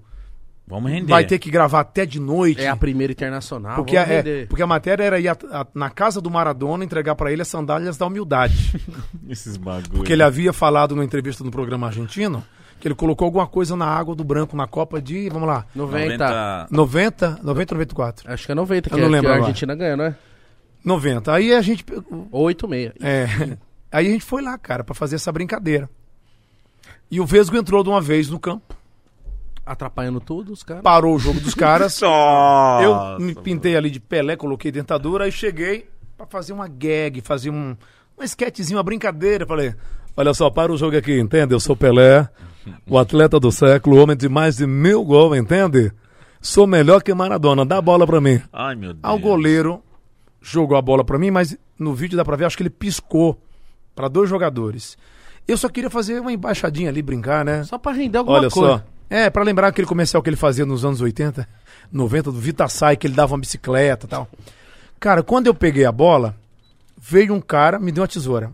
O primeiro, eu saí legal, pode ver o vídeo. O segundo eu não vi, velho. O segundo veio literalmente por trás, entrou duro mesmo. Pegou ali a minha perna de apoio à esquerda. Na hora que ele pegou, subi uns dois metros. Cara. Aí eu caí com o braço esquerdo. Eu sou destro não, não sabia cair. Tinha jogado bola quando moleque, mas, cara, caí muito errado. Preocupado também, porque eu tava achando. Mas você foi pego de surpresa também, né? Puta, cara. Aí eu peguei, caí e esmigalhou aqui os ossos, né? Quebrou feio. Não foi fratura exposta. E os caras não falaram nada pra você? Cara, eu, na hora, eu saí correndo, gritando, mas eu não tava chorando. Ficou engraçado aqueles dentes pra fora de Pelé. Eu era ma- mais magrelo, né? Eu, era- eu tinha uns 74 quilos, magrelinho. Você gritando, saindo correndo. É, correndo, ai meu braço, quebrou meu pulso, cara, meu pulso, cara. O braço ficou torto, parecia um S. Caralho. E aí os caras riram, velho. Tanto a- o Vesgo riu, o câmera riu, porque não entendia, né? Não achou que tinha quebrado? Porque não tava, não como não era fratura exposta, Entortou o braço dele. ficou torto o braço. E a mãozinha assim. Meu Deus do céu. E aí a gente tinha um negócio lá, não sei se era um seguro viagem, algum plano de viagem lá ir ser atendido no hospital. Sei que a gente falou assim, gente, tá doendo muito, para em qualquer hospital, parou no hospital público. Aí essa cena não foi ao ar. Eu lembro como se fosse hoje, eu lá na maca do hospital público, o médico chegou, amarrou aqui uma- aquela, aquele pano, gases, né? Sim. Gaze. Falei de gases. Gases. amarrou aqui no meu polegar, passou esse pano, esse tecido por cima de uma roldana, amarrou numa pedra assim de uns 10 quilos, e aí foi com contrapeso, né? Tentando- Arrumando o seu. arrumando pulso. o braço, tentando arrumar o pulso. Caralho, maluco. É uma coisa, um método novo. Eu queria resolver o que eu. Aí eu peguei, engessei o braço. Eu todo pintado de Pelé, engessei o braço, na tipoinha. Aí eu falei, cara, guerreiro na época, todo mundo. Eu falei assim, não, Rodrigo, vamos terminar essa gravação. Não, não, Ceará, ele é muito compreensível. Não, se você não aguentar, deve estar doendo muito, vamos parar. Peguei, não.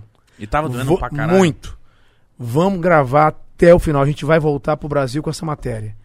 E aí, cara, com muita dor, eu fui gravar. Mas eu lembro que essa cena que o cara tava colocando o osso, né, no lugar, Ai, mano. eu olhei assim e eu não chorei, velho. Engraçado, eu tenho um bloqueio pra chorar hoje muito grande. Eu chorei no Faustão recentemente, aos três anos, porque eu fiquei, tive uma, uma dificuldade lá de. Chorei, mas assim, né, nesse dia eu não chorei, mas eu lembro do Dorival Paixão, câmera, o câmera, com a câmera aqui no ombro.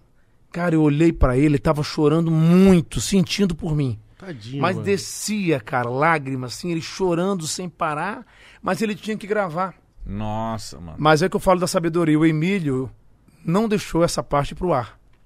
Por quê? Porque assim, seria um sensacionalismo. Pra quê, né, cara?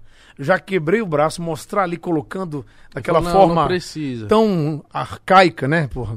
Colocar o braço ali com peso, esticando o braço. Pêndulo. Ai, mano. Aí gravei a matéria até o final, fomos na casa do Maradona entregar as sandálias da umidade pra ele. Ele não estava, estava fazendo um tratamento na, em Cuba, porque na época ele estava fazendo, queria ficar limpo, né? Uhum. E aí fizemos a matéria, deu tudo certo. Os caras fizeram um link quando eu cheguei em São Paulo, porque eu cheguei em São Paulo, eu fui operar o braço. Você ficou quanto tempo? O Vesgo me chegou a me dar banho. eu tava pintado com gesso, o Vesgo me ajudou a, a- a tomar banho, cara, porque eu não conseguia lavar o rosto. assim, E aí quando chegou em São Paulo, eu fiquei internado. E os caras fizeram um dia um link. eu de Silvio com roupa de hospital e os caras, pois é, eu, eu- eu já estou bem. Ah, E eu, eu- eu- o meu braço. O cara quebrou o braço e virou o Silvio Santos. É, não, mas tava de Silvio. Quebrou o Pelé e quem tava com o braço quebrado era o Silvio. Porque aí ele já tava misturando Pelé com o Silvio, com o. Ceará. E aí, cara, eu operei, tem 10 parafusos e duas placas. Caralho, foi um arregaço. Arregaço. Mas olha só. Perfeito aqui. Faço flexão, masturbação. Ó. masturbação em mim, tá? Ah, Cada um faz com quem quiser também. Eu respeito muito. caralho. Ô, mano. Ceará, mas não teve uma época que o Silvio proibiu você de imitá-lo? Teve, teve. Por quê? Como que chegou isso? Ele falou diretamente pra você. Não, não. Isso é coisa de advogado, né? Você fez Caralho. alguma besteira que ele não gostou? Não, pior que eu não fiz nada, ele veio a culpa. Mas aí, cara, na época eu não podia falar isso. Hoje eu posso falar também. Saí de lá, pedi pra sair de lá em 2014. Então já faz tempo. E aí ele saiu da televisão, acabou que em 2017. Mas na época, nós tínhamos um editor que depois de muitos anos trabalhou comigo lá no Multishow. O Valci. E ele imitava o Silvio bem. Ele era um editor muito louco, moleque jovem, devia ter uns 20 e poucos anos. Eu gostava dos seus trotes. Nossa. Ah, os antigos lá, era bem legal. Se foder, você chamando o João Gordo de baleia tatuada. Muito legal, essa época, época boa. Só um insight que veio. Mas aí eu tava falando de quê? Tô brincando. Do, tava- do, Silvio que te Silvio. proibiu. Do, cara, Ah, tá, do, do do editor. editor que imitava ele. Cara, e aí um belo dia o Valci, queria lembrar o nome, por isso que eu vou, vou bus- buscar, assim, dar um... Tem que lembrar com calma, muita coisa. O Valci, um dia, não sei por que motivo, eu não fui fazer... eu Não sei se o diretor discutiu comigo, aí eh, eu não fui fazer essa matéria com o Vesgo, que era entrevistar o Silvio mais uma vez no Salão do Jaça. Você não foi? Não, me tiraram. Aí falei também, tá bom, agora que eu não vou mesmo. Tinha, tinha essa coisa de bater de frente, o cara quer me fuder, eu vou lá e não deixa apontar o dedo na minha cara. E aí, cara, botaram, acho que colocaram. Não sei se foi o Carioca que foi lá com o Rodrigo. isso é- e o Silvio saiu, o original saiu na porta do Jaça e não falou com o Vesgo. Só mexeu os lábios. E eu não sei se ele. Acho que o Silvio não disse palavrão. O Valci pegou esse material, o editor, e gravou a voz dele, imitando o Silvio, dizendo: Vai te foder! Vai te foder! e aí colocou isso lá como se fosse eu. É isso que eu tô lembrando agora. E aí o que aconteceu? Por causa disso, eles queriam tirar o personagem. Só que aí o pânico, a galera é muito. A galera. Tem um, teve um negócio que eu achei genial. Não sei se essa ideia foi do Emílio, do Carioca, eu não lembro. A gente fez o enterro, o velório do Silvio. do meu Silvio. Que você tava com os algodão no Isso, a gente fez. Cara, foi difícil fazer, porque eles colocaram ali um. colocaram um caixão. E aí toda hora que voltava do, do- do- das matérias, dos VTs, eu tinha que segurar a respiração, colocar os algodões E aqui, morrer, né? algodão no nariz, no ouvido e ficar. E o Emílio, uma marcha fúnebre, né? Nosso Silvio, hoje Nossa. estamos velando aqui o Silvio e eu lá. Olha a TV. E aí, alegria. não parava de chegar coroa, coroa de apresentadores, né? Aí o Emílio pegou uma coroa, tinha lá Sônia Abrão. Eu, Ah, para. Na época é piada, foi engraçado, não era pra ofender ninguém, poxa. E aí, cara, Piorou as coisas. foi legal. Ah, tá. Foi legal pra caramba, porque não era. Eu tava morrendo do personagem. Sim. E aí, depois de um tempo, a Band ganhou isso e eu pude voltar a fazer o Silvio. Passou o tempo. Mas já não- já não- fui no Silvio várias vezes no programa dele. Não tem uma parada que ele falou, tá liberado, pode fazer. Não, ele no começo, lá no. Mas depois desse palavrão, dessa brincadeira. Vai te fuder. que, o- que o Valci gravou, eu fiquei um tempão sem fazer. Depois, cara, que eu saí de lá. Você ficou triste com isso? Não. podia fa- Não? Não, eu sempre vejo que, que as coisas vêm como um desafio pra você melhorar. E aí eu fui fazer outras coisas. Eu já tinha, tava fazendo. Fui fazer a, a Regina Casé. Nossa, isso Pois era é. maravilhoso. Oi, gente! Olha, nós estamos aqui. ó. É uma pessoa pra você trazer, cara. Que... A Regina Nossa, que história. Esquenta! Eu, a- agora, a. Gabi, quando, Foi outra coisa explodiu. quando a ela Gabi, né? entrevista ele, entrevista o Edu de, de Gabi e o Edu de Michael Jackson, É, aquilo chegou pra mim também, velho. pede moleque. É vai muito se bom. fuder. Aqui é- foi muito legal. Ele falando de Ali boa, teve não, roteiro e improviso, viu? A gente se- seguiu o roteiro, mas Eu improvisou chorava de rir, que cada corte você voltava, tava com mais óculos. e muito. mais É, óculos. aquilo ali foi uma coisa que surgiu natural. Porque quando eu fui gravar com o Carioca, o piloto, o piloto já valendo. Ah, o Carioca fez o Ronaldo. E aí, eu não sei quem escreveu o roteiro, se foi o Ciro, Botelho, se foi o Bernardo, não sei, não lembro agora. Mas aí, eu falei, o que é que eu vou fazer? Me deu um desespero. Aí eu fiquei, o Carioca falou a coisa de Ronaldo, é porque ele raspou a cabeça. Sim. Aí o Carioca ficava imitando o Ronaldo. É, raspar a cabeça não pode. Lembra disso? Nossa! Aí eu peguei. Então quer dizer que raspar a cabeça não pode. Raspar a cabeça não pode mais. Ronaldo, vamos mudar de assunto. É, raspar a cabeça não pode. Aí eu ficava nessa porra repetindo. E aí, tudo era desespero, né? E aí quando eu vi que tinham vários óculos na mesa, eu fui colocando aquilo, mas o punch ali era quando a câmera saía do, do, do entrevistado e me mostrava. Eu tava com Mais óculos. Eu tava com dois óculos, daqui a pouco aparecia com 30 na cara. Isso foi improviso? Tudo, isso aí foi. Ah, mano. É porque é o genial, desespero, né? você tem que colocar a tua marca. Eu respeito muito o roteiro, sabe? Eu falo que o roteiro é igual o Waze, o GPS. Se você sair do roteiro, se perder, se você sabe, você volta ali pro, ro- pra, pro Waze, pro roteiro e segue. Vai dar no mesmo caminho. Mas é, improviso, caco dentro do texto, tem que ter uma química também Tem com que ter quem sua, você tá. É, sua identidade, né? é, você tem que colocar a tua marca. E é isso que eu me sinto feliz, e o Carioca também deve sentir quando imitam os personagens dele, que o cara sabe quando estão imitando a Gabi, da própria Gabi, ou quando tá te homenageando, tá te imitando. Mas, ó, todas as. Já falei isso pro Carioca também. As, as imitações que eu via, que a galera fazia, a molecada fazia, eram as imitações imitando vocês. Mas isso é muito legal. Isso aí porque a gente, pô, nós começamos em 2003, pô, a gente pegou uma molecada aí, né? Pegou uma geração. Uma geração, Vocês né, cara? uma geração, cara, do humor. Imagina o Emílio, que vem do rádio desde os anos 80, que o Pânico surgiu com ele em 93. Quantas gerações ele, ele, Nossa. ele não pegou? Com certeza. Nossa, o E devia ter muito artista que devia odiar ele e o Vesgo. Muito. Porque era vocês ali. Uma, uma coisa engraçada, né? A Leda Nagli, outro dia ela falou pra mim, eu conheci a Leda há uns quatro anos, e ela muito querida comigo, me entrevistando, né? No começo dessas coisas de, de entrevista, de live e tal. E ela, só depois de, de fazer amizade com ela, já foi na minha casa, fui na dela. Aí um dia eu encontrei com ela e falou: Ceará, depois que eu descobri que você era o Silvio, Oxi! eu fiquei com a raiva, porque eu tinha uma raiva de você. Peguei por quê, Leda? Porque você implicava com a minha voz. Eu falava uma coisa. Nossa, que voz grossa, hein? Parece o meu pai. Alguma coisa que eu falava. eu falava alguma coisa aqui, mas não lembro. Era muito. A gente não pensava pra falar. E aí, eu- um dia eu fui gravar eh, outra vez na casa dela, me recebeu super bem. Muito bem, me recebeu na casa dela. E eu fiquei observando a voz dela. Eu falei assim, um dia eu posso fazer um personagem em, tua homenagem, né? Porque ela fala mais ou menos assim, né? É quase igual o Milton Cunha, que é o carnavalesco do, lá do Rio de Janeiro. Sabe quem é o Milton Cunha? Não. Só que ele fala com mais S. Eu acho, que- eu acho que essa fantasia tá melhor, porque a mulher. Ele fala com RS. E a Leda não tem essa voz tão rouca, ainda mais agora, tá mais, tá mais limpa a voz dela. Mas ela fala tipo: Olha, hoje eu vou entrevistar uma pessoa que é maravilhosa, é mais assim, mais menos rouca. Como é que você começou a sua carreira? Né? Muito E aí bom. ela não ficou chateada quando eu te- falei que ia imitá-la, pra homenageá-la.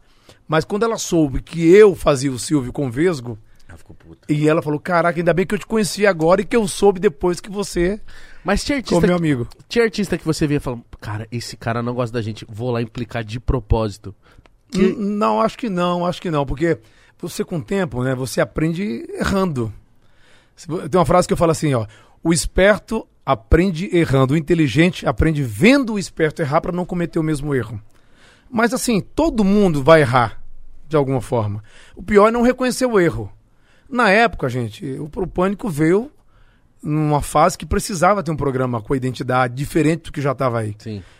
Eu lembro que o Cacete e Planeta deixou de ter o programa na Globo e a gente meio que surgiu nessa lacuna, nessa, nesse vácuo deles. Eles pararam, que era um programa irreverente, e a gente chegou com um programa mais louco ainda, mais irreverente, sem roteiro. Ia pra rua, gravava o que vinha na cabeça. Você, tem alguma matéria que te marcou muito, que você fala... O A do braço, a gente, né? Essa me marcou que eu nunca vou esquecer, porque, ó, é uma marca que nunca vai sair. Até se eu fizer uma tatuagem aqui, vai dar pra ver. Cara, muitas marcas. Eu acho que o primeiro encontro do Silvio me marcou muito. O dia que ele assinou o contrato da autorização a primeira vez, que foi todo o elenco lá no SBT.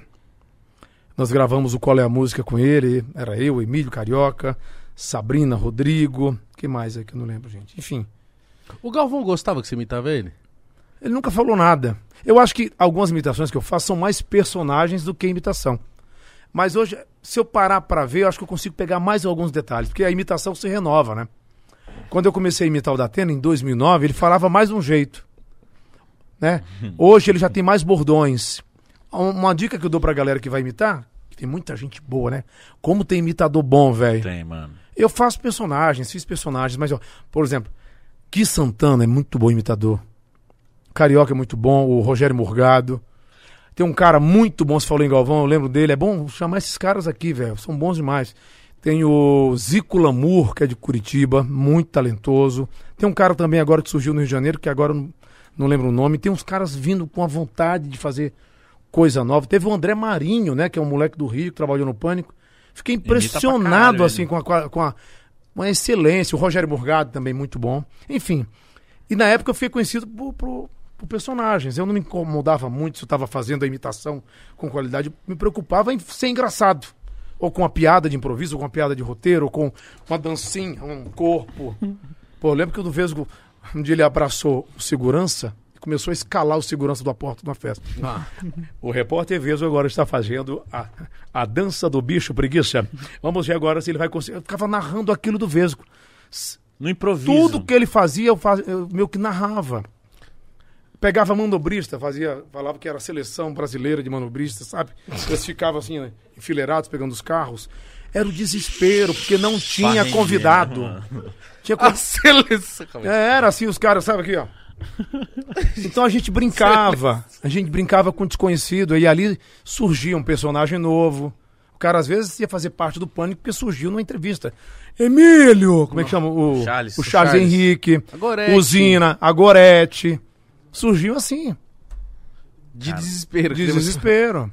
E, e como que tá a sua vida hoje, mano? E Como que tá a sua rotina? O que, que você tá aprontando? Como que você tá, Tá. hoje? Hoje, né, eu tô. Continuo casado com a minha senhora. Continuo fazendo muitos trabalhos bacanas. E também fiquei fazendo show durante eh, dois anos e pouco lá, quando eu fiz o show Ceará Dando as Caras.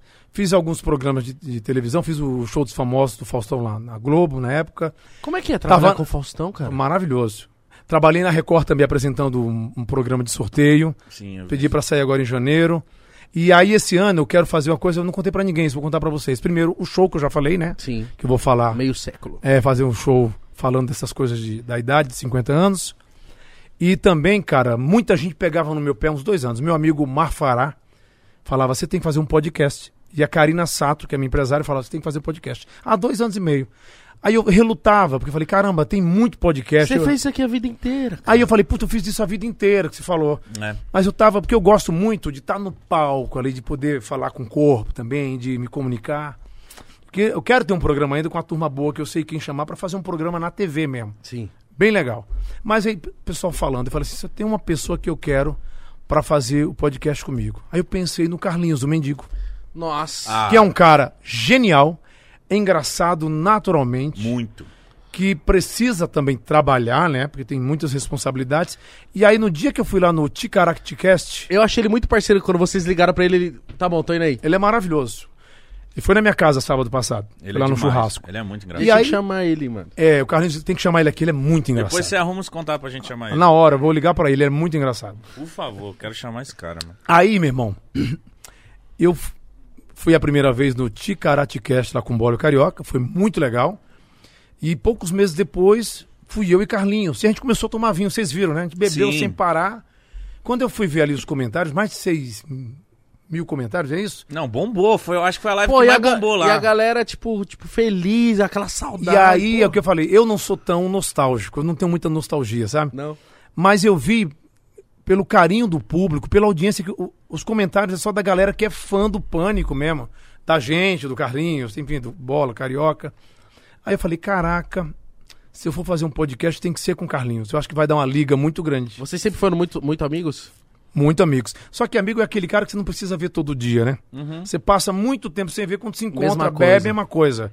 E o Carlinhos seguiu o caminho dele, eu passei muito tempo sem, sem falar com ele, nos falamos uma vez no Natal, no Réveillon. O que ele achou da ideia?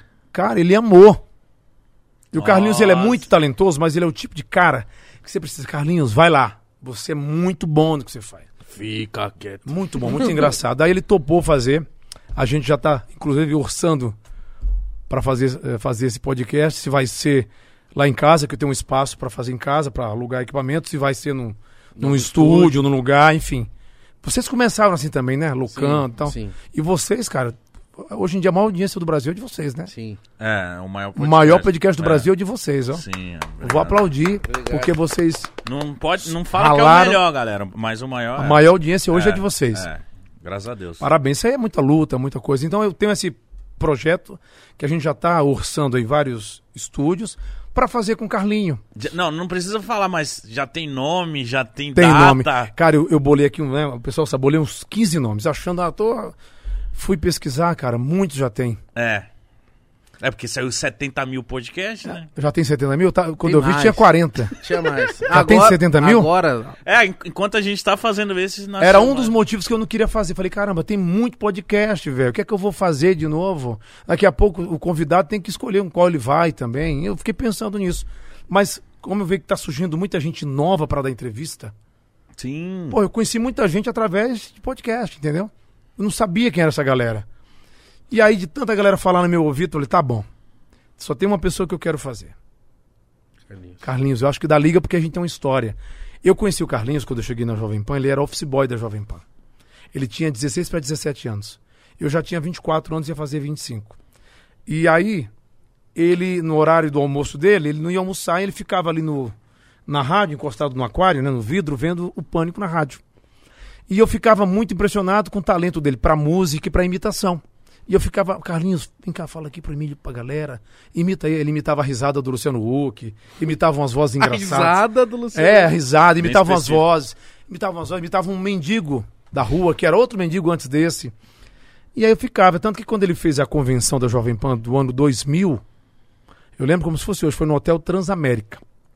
Ele arrumou a roupa lá, umas calças, rasgou, levou maquiagem, acho que era meio que carvão, e eu tinha uma peruca daquele cantor, do Calbi Peixoto, do show. Eu dei pra ele essa peruca e ficou com ele. Então foi a primeira peruca que ele fez o mendigo. Aí depois, quando foi pra TV, ele colocou barba, aí já tinha uma produção.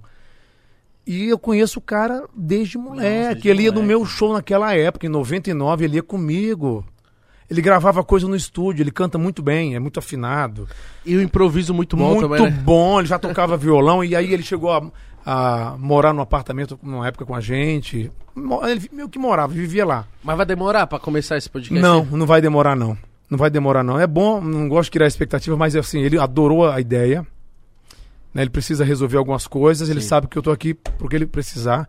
Eu falei, vamos fazer um podcast, cara. Eu quero que você venha comigo. Se você não quiser, diga pra mim agora. Mas assim, o cara que eu vejo pra trabalhar no podcast, que tem liga, é você. E ele já foi lá no Ticaracatica. E toda vez que ele vai lá, Ele arrebenta. Ele arrebenta. Ele arrebenta. Então ele com podcast ele vai imitar, mano. Ele é muito E, bom. e quem começou isso do Pânico a fazer podcast foi o Carioca e o Bola, né? Sim. E, nossa, pra gente foi uma honra, porque eles. O Bola ligou. Não, o Carioca, Carioca. ligou pra gente e falou assim: Meninos, eu posso ir aí aprender com vocês? Eu falei: Que isso? É o que eu falo, da, Pelo amor humilda- de- da humildade que isso. Muito que, eh, que quem trabalha muito, quanto mais você fica na televisão ou no rádio, tem mais experiência, é você nunca perder a simplicidade, porque a gente está aprendendo hoje em dia com quem é mais jovem. Porque tem um negócio, não, você tem que aprender com os mais velhos. Não, eu também aprendo com vocês. Sim. Isso aqui é novo para mim. Por exemplo, aqui eu tenho que falar para vocês, vocês fazem uma pergunta, eu respondo 40. Sim. Mas no é podcast, ótimo. o, não, mas é pro podcast. Mas como hoster, como apresentador, Aham. você tem que deixar o convidado falar e você Tem que ser ó. escada. Então, É. como, é que come- como é que você começou a sua carreira? Tirar uma Ah, Tem que foto. prestar atenção. Aí, não, presta atenção, né? tô brincando, tô brincando, tô sacaneando. Mas o cara vai lá falando e você deixa ele falar. Tem que deixar Daqui a falar. pouco ele tá respondendo sobre a primeira vez dele no sexo, a primeira imitação. A pessoa fica à vontade. Porque a cara. pessoa fica à vontade, cara. Agora também, quando você pega um entrevistado, que é monossilábico, né? Nossa, isso é... Aí- Você gosta de imitar? Gosto muito, é muito legal. Não foi nem monossilábico, eu falei mais, né? Sim. Gosto. Foi foda. Mas em 92, como que foi lá o começo da tua Difícil. carreira? É, Foi foda. foda. Tem, mano. Às vezes a gente Aí vocês têm que ter um improviso entre vocês, né? Sim. Por isso que é bom fazer em dois. Aí você faz três merchans aí pra dar tempo também. É, por isso que é bom em dois. Por Tomara isso que que, venha bom, mais, quando, É por isso que é bom você ter ele do seu lado, pra quando pegar um entrevistado. Que às vezes o cara não faz por mal a mulher, né? É, é natural, não, não, não- se prolonga nas respostas. E quando ela, a pessoa não se prolonga, quebra a gente. Porque enquanto eu tô pensando numa pergunta, uma pergunta boa, eu falo, nossa, essa pergunta vai ser foda. Toma. E aí o Igão tá respirando, já pensando na próxima, e a pergunta boa que eu fiz, a pessoa respondeu rápido, aí o Igão já se fode. Ou eu já tenho que pensar pra tentar dar continuidade. Então é foda isso. É, mas o legal também é prestar atenção no que o convidado tá, tá falando. Eu brinquei aqui, mas é o seguinte: eu prestava muita atenção quando eu ia entrevistar os caras na porta de festa, porque muitas vezes eu não sabia quem era a pessoa e não sabia que pergunta fazer, mas eu fazia qualquer pergunta boba. E na resposta que ele me dava, muitas vezes, dentro do carro, baixava o vidro só um pouquinho, quando ele me dava uma resposta de qualquer pergunta que eu fazia, porque eu não conhecia o cara, ali eu tentava fazer uma piada. Se não saía, eu tentava outra. Se não era eu, vezes que eu tentava. Até que tinha uma, a melhor piada, aí o editor sacava isso Foda. e fazia aquilo, a Ah, gente ria. A edição do Pânico Era maravilhosa. muito boa, né? Foi escola, né? Foi. A edição Foi escola pro YouTube, tá? pro YouTube, pra muita gente. A A edição do Pânico, incrível. E foi, foi fácil a decisão de sair? Porque, tipo, você fez muito sucesso lá. Cara, é o que eu te falei. É, quando eu fui pedir pra sair, me chamaram de louco. Mas você ganha muito. Porque é o seguinte, eu já, não sei se eu já contei isso. Quando eu decidi sair, a minha filha tava com um mês de vida. Nossa. ela tava com um mês. Pô, ela nasceu no dia 10 de agosto, no dia dos pais. E eu lembro que era 17. Cara, que presente. É, é apresentaço. É mesmo. O que é legal da minha filha é que ela nasceu no dia dos pais, na sala 10, às 10 e 10, 10 de agosto. 10 de agosto. Que Muito louco. É, muita- isso? Essas coisas ninguém pede pra acontecer, né? Coisa de Deus mesmo. Mas aí, quando eu decidi sair do pânico, um belo dia eu acordei, olhei pra minha filha ali, sei lá, tinha um ano e. Um ano e dez meses, pouca coisa mais. Assim. Eu olhei pra ela, aí falei com minha mulher: olha, hoje eu tomei uma decisão na minha vida, quero saber se você está do meu lado. Ela falou: estou. Então tá bom, estou indo agora na Jovem Pan, vou falar com Tutinha e vou pedir pra sair do pânico. Cara, O mas. que, que ela falou? Assim, mas o que eu te falei, é, eu sempre fui muito de resolver minha vida, não deixar minha vida. A vida é minha, é única. Tem gente que fala assim, ó, cuidado, o hein, ó. controle dela é sua, né? É minha. A vida é minha, entendeu? Quer mais vida, compra o gato que tem sete. Cuida da sua, do gato lá. Mas a vida é tua, você tem que saber o que você quer. Você não pode se autodestruir. Não... Cara, eu juro pra você, eu ganhava muito bem lá. Tinha um salário muito grato. Conquistamos, teve discussão, negociação. Mas eu falava, cara, eu tenho que pensar que eu sou um produto. É igual um jogador. Né? Eu posso continuar fazendo humor se eu quiser ficar até com 80 anos fazendo humor. posso me ah, colar na galera mais jovem para aprender mais coisas, mas o jogador não pode. Então eu me colocava, cara, eu sou um jogador aqui. Agora meu passe está valorizado porque eu estou dando audiência com o Vesgo. Numa vitrine que é um pânico, que é um time. Se eu não me valorizar, pro empresário é bom, porque ele vai pagar o que ele quer. Eu falei, eu tenho que me valorizar. Mas independente do dinheiro, aí veio a minha saúde. Porque eu estava triste, eu não estava feliz. Porque a gente é. Excesso de trampo. Não, não. A gente era da Rede TV. E um belo dia, olha como é que a história começou. Um belo dia eu estava de férias, noivo com a Mirella, isso era 2012. Eu tava no Rio de Janeiro, lá de férias com ela, do nada minha empresária ligou, olha, vem para São Paulo. O que foi que houve? Tô de férias. Não, o Pânico vai sair da Rede TV e vai pra Band. Falei, por quê? De repente. Porque o salário da galera da Rede TV, né? Porque era, é, Pânico na TV era metade Tutinha e mídia, com, com metade da- dos donos da Rede TV. E aí eu falei, mas assim é. O Rodrigo Veso estava indo agora gravar uma matéria internacional, pediram para ele voltar. Aí falou, então vem para cá que a Sabrina tá vindo também. Eles estão indo assinar lá com a Band. Só que eu, aí outra história, como é muita, vou ter que es- eu não tinha, já não tinha mais contrato assinado naquela época, 2012, Aham. com o Pânico. Tu tinha o Emílio. Eu, Sabrina e Vesgo éramos da Rede TV. Aí uma outra história que depois eu volto nela. Quando foi pra Band, eu percebi que tinha um telefone me ligando e eu não. Umas mensagens, era é, mensagem de texto, não tinha WhatsApp. E era o Marcelo Carvalho, um dos donos da Rede TV, mandando mensagem para eu ir conversar com eles, para eu não ir pra Band com pânico, já que eu estava com contrato com eles. Sim. Eu, Sabrina Vesco. E ele prometendo um bocado de coisa e eu não atendia para não cair em tentação. Falei, não vou atender, não vou atender, não vou atender. Deixa eu primeiro sentar e conversar com o Tutinha. Entendeu o que tá acontecendo, né? Que fui pego de surpresa. E aí veio também na minha cabeça a gratidão. Cara, eu já assinei com a Rede TV. Eu comecei a ficar conhecido por causa do pânico da rádio, por causa da Jovem Pan. Cara, então agora eu acho que eu vou com os caras. Eu fiquei, vou ou não vou, aí não atendi o telefone do cara, da Rede TV. O Marcelo de Carvalho ligou pra minha mulher no celular dela, pra Mirella. Tava noivo dela. Ela tinha saído pra comprar um presente pra mim, era que eu te falei, 16 de fevereiro. Meu aniversário é dia 23 de fevereiro. O cara ligou pra ela, falou: Oi, Mirella, tudo bem? Aqui é o Marcelo de Carvalho.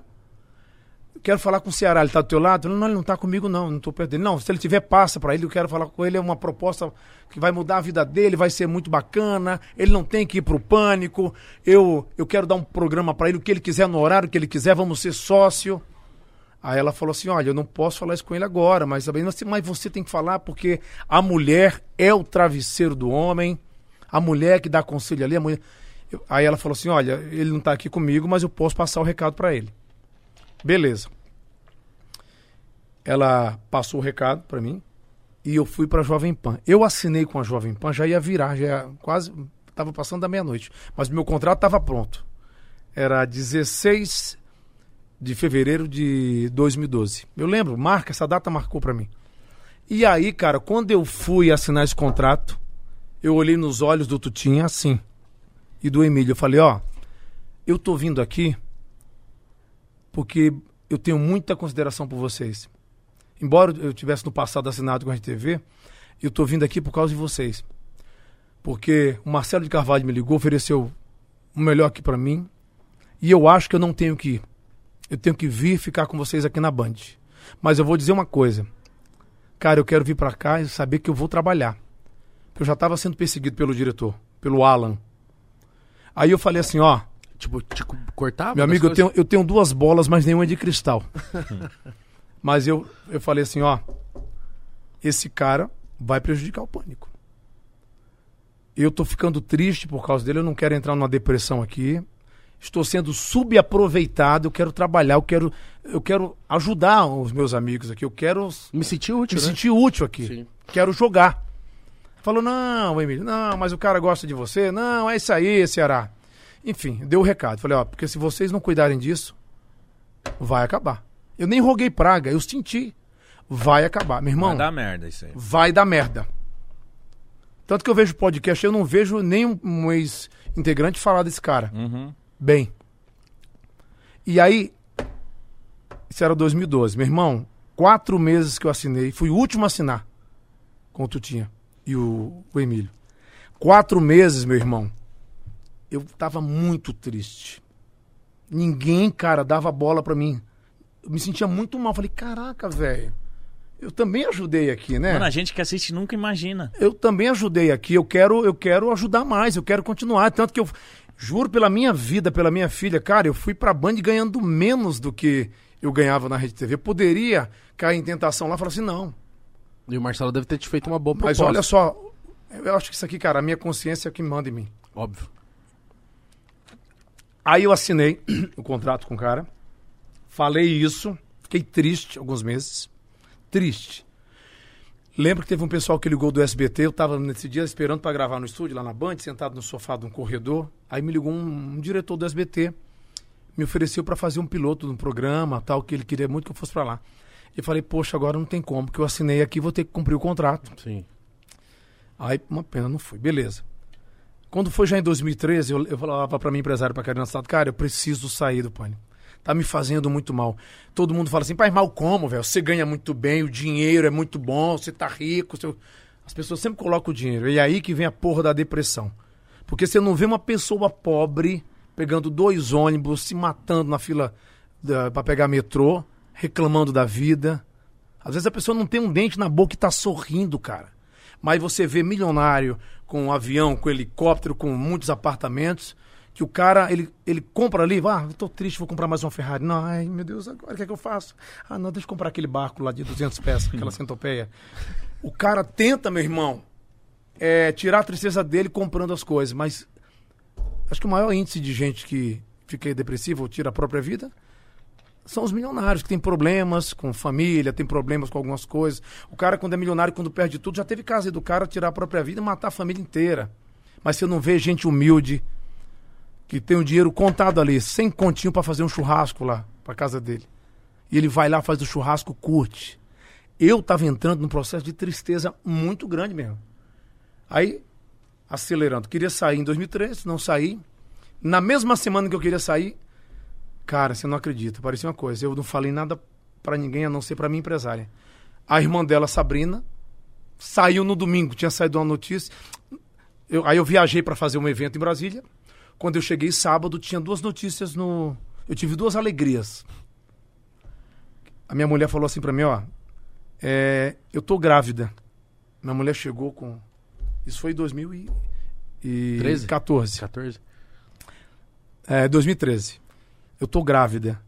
E a outra notícia era que a Sabrina tinha assinado com a Record. Só que no começo da semana, na terça-feira, eu saí da reunião triste e falei que eu, que eu queria sair do pânico. E ela saiu no sábado e foi pra Record. Falei, caraca, então é transmissão de pensamento. Aí eu fui Não sou só eu, né? É, não sou só eu. E aí quando foi em 2014, a minha filha tinha nascido, né, em agosto. Setembro aí eu pedi pra sair. Você ainda tava triste, cara. Tava. Nossa, ficou uma cota triste. Ah, fiquei. Aí eu peguei, eu tava ganhando bem mesmo, a gente, o grupo indo ganhando menos. Foi, isso. mas eu tava triste, velho. Porque não era o salário, era um salário bom, mas eu tava triste. Falei, cara, eu não quero viver da tristeza. O humorista, porque muito humorista é triste, né? Aí eu peguei e falei, minha mulher, então eu tô indo na Jovem Pan agora e vou pedir pra sair. Ela falou, tô contigo. Cheguei lá na, na Rádio Jovem Pan, o não tava, tava no, no 21 andar, fui lá, esperei ele sair já fui direto, fitando ele, com a mão assim estendida, ó. Fala, Tutinha, tudo bem?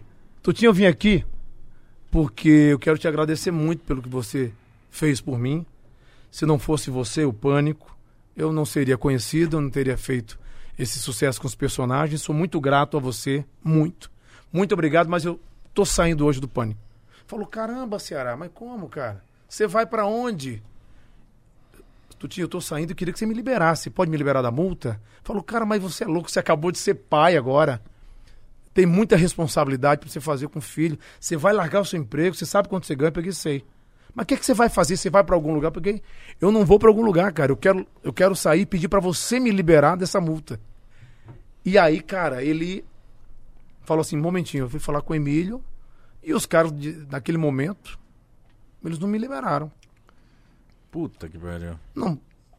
Aí eu fui, Mandei uma mensagem pra eles, beleza, pedi pra vocês me liberarem, mas se vocês não querem me liberar, podem contar comigo pra qualquer matéria, pra qualquer gravação de estúdio. Tô disposto. Eu tô disposto a cumprir o contrato, mas eu gostaria que vocês me liberassem.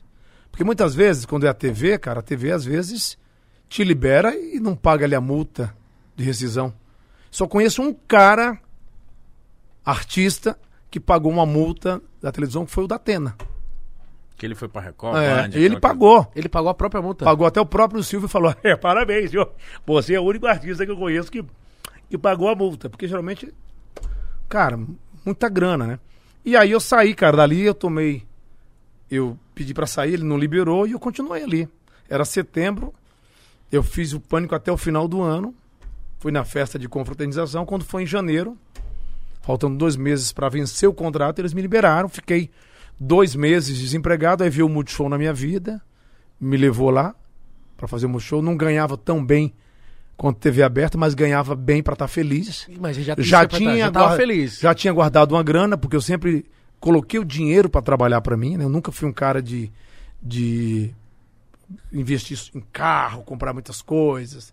Tem cara que tem 10 carros na garagem e paga o, IP, o IPVA, tudo, mas tem cara que compra e aí depois vai ver que é caro manter um carro. Então sempre fui um cara centrado, guardei minha grana, me preparei para chegar nesse, nesse momento, né, de ficar desempregado. E aí as coisas foram aparecendo. Fui fazer show, depois fui pro, aí fui pro Multishow e, cara, não desisti. Mas o que eu digo pra isso, até ficou chato o papo, né? Porque Não, Não, chato espera, nada, cara. a galera espera louco. piada sempre de humorista, mas assim, eu acho que você que tá me vendo agora, não deixe que ninguém decida o que você vai fazer, meu amigo. Quando você sentar na mesa com o empresário, não se coloque menor que ele, não. Seja humilde, mas não seja subserviente. Tem uma diferença muito grande você ser humilde e subserviente. Minha mãe falava que quem muito se abaixa, a bunda mostra. Então, se você vai conversar com alguém, saiba se o cara tem mais experiência, tem algo a oferecer, escuta o que ele tem pra falar, Mas também fale. mas né? também fala o que você deseja, não é o que você quer impor. É o que você deseja, porque, tipo, a vida vai continuar, essas empresas vão continuar e você também. Entendeu, cara? Eu sinto, eu- isso aqui eu tô falando pra vocês e eu acho que todo mundo tem que falar. Que não seja uma coisa de empáfia, que não, não pareça arrogante, mas assim, cara, você tem que decidir tua vida, pô. Entendeu, meu irmão? O cara vai lá e fala assim: não, vou fazer três faculdades. Tem três, quatro faculdades. Aí o cara fica reclamando da vida, fala: puta, eu já peguei Uber que o cara falou isso. Não, eu sou. Eu tenho três faculdades: biologia, eh, direito, jornalismo. Estou aqui no Uber só por enquanto. Pô, por enquanto não, trabalho digno, cara. Entendeu? Mas tem gente que às vezes se conforma com tudo e beleza. Outro dia eu vi uma matéria que o cara era cobrador de ônibus falando 10 idiomas fluente. Caralho. Eu falei, caraca, se eu falasse o português bem mais o inglês, eu iria ser um, um cara, ia trabalhar na Netflix fazendo filme internacional, ia ser um enviado de, sei lá, de, de um programa daqui, morando lá fora. O cara, 10 idiomas, o cara, eh, o potencial de trabalhar com hotelaria, de trabalhar em televisão, de jornalismo, você entendeu? Então- Turismo. Então, essas pessoas às vezes precisam de alguém para puxar com elas. E eu tive essa sorte. Mas também quando eu sabia o que eu queria, que eu estava seguro, eu não deixei ninguém decidir pela minha vida. Isso é muito louco. E muito louco também você ter a Mirella do lado que antes de você falar, falou, tô com você, acabou, pô. Vambora. Parceira, essa mulher é incrível. Essa mulher é incrível, porque é parceira, trabalhadora. Vocês Mulher estão quantos gata. anos juntos? A gente tá junto há 11, 10 anos casados agora. Nossa. O importante é ter saúde e ser feliz. Mas tá feliz? Tô feliz. Aí a pergunta que eu faço pra você, no casamento, você quer ter razão ou ser feliz? Eu não quero casar. Mas você. Eu já casei duas vezes e perdi a razão. Mas é. No casamento tem que ser feliz, porque se tiver razão, você se ferra. Quem tem razão é a mulher, cara. É verdade. Eu quero né? casar assim, mas não agora. Casar, você tem 30 anos, pô. 26? Caraca, tu tem 26. Meu irmão, não- eu casei com quase 40, velho. Então, meu irmão, 14 anos aí pra eu ir no escândalo. Cara. Caraca. Caralho. Mas agora Vou você, platinar lá. você tem que ter contrato vitalício lá. Porque a publicidade Quem é que você seu fez escândalo? aqui. É. Quem é a esse? publicidade que você fez aqui deles. Porra. Ele tem que dar, né? Um, Tem que dar uma moral pra Uma gente. moral. Um, uma porcentagem, um, tipo um desconto. 20% ali. Entendeu? Ou não? É, pode ser. Lê as mensagens dos fãs. Senhora, eu vou começar a ler aqui o superchat, as mensagens dos fãs. É legal ler, né? Porque você imagina o cara manda áudio, aí você bota um áudio sem ouvir primeiro, né? Você é doido. Ceará vai te fuder. Não, mas a gente filtra aqui. Ó, o Trabalho Digno falou que, pô, um salve aí pro Trabalho Digno. Um hein? salve. Esse Todo trabalho é digno. É verdade. Todo trabalho é digno. trabalho digno. Ceará, como seria a Gabi Herpes entrevistando o mítico Igão? É, hoje eu converso com eles que são apresentadores. Um foi DJ, o outro cabeleireiro, esse cabelo maravilhoso, platinado. Eu converso com o Igão e com o Mítico. É, como foi que surgiu essa ideia de fazer o pode pá? E por que pode pá? É uma gíria? Vocês... Nossa, que foda isso, Eu cara. gosto Vê do- Esse cara fazendo isso na minha frente, mano. Você, Igão. Eu. Você, Igão, porque você é grande, alto, porque você é fofinho, você é gordinho, ou você é só uma pessoa cheia de si? Porque Acho que tudo, cara. todo mítico. Você tem alguma coisa a ver com mitici- misticismo? Você é mítico? Eu sou. Eu mexo com miticismo. Você é, é DJ também, é isso? Sou DJ. Gosta de uma virada? Já pegou alguma parceira que gosta de um scratch ali, né? Já. No Alok, né? Como é que é? Você começou fazendo o que antes de ser podcaster? Eu gravava. Porque, ó, Muito se bom, mano. quero muito saber. Bom. Não, palmas, agora- palmas, palmas pra imitação quero dele. saber Caralho, agora. mano. Quero saber de você. Você começou- obrigado, cara. Mano, ele fazer isso na nossa frente é Nossa. muito louco, né, mano? Viaja, sei lá. é O legal. Iguinho de 15 anos atrás tá assim, meu Deus, eu não acredito. Mas vocês começaram com o quê? Você começou trabalhando com o quê? Eu. Por quê? YouTube.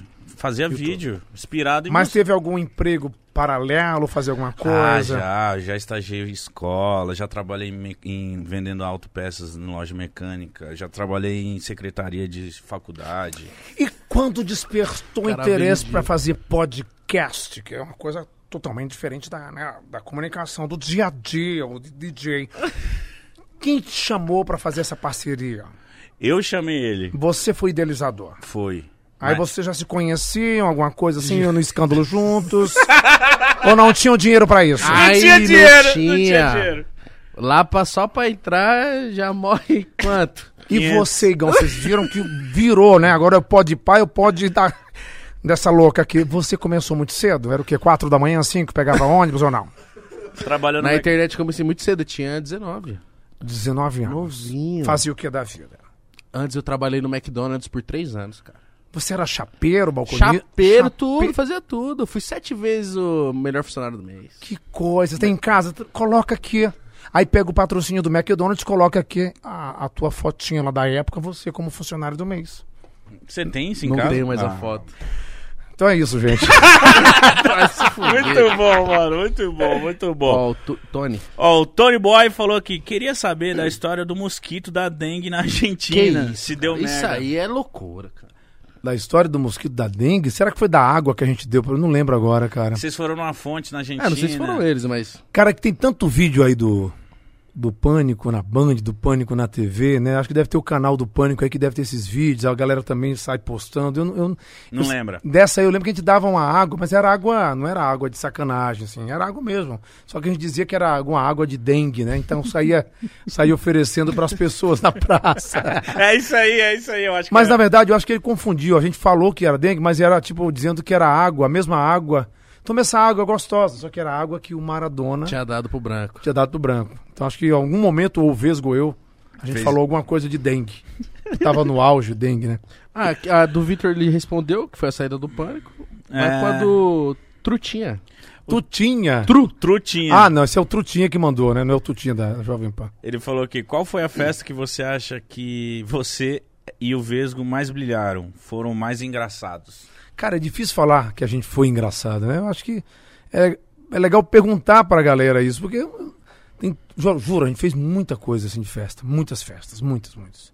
Aniversário da Globo de 40 anos. Puta, era tanta. Tinha muitos prêmios que a gente ia avulso.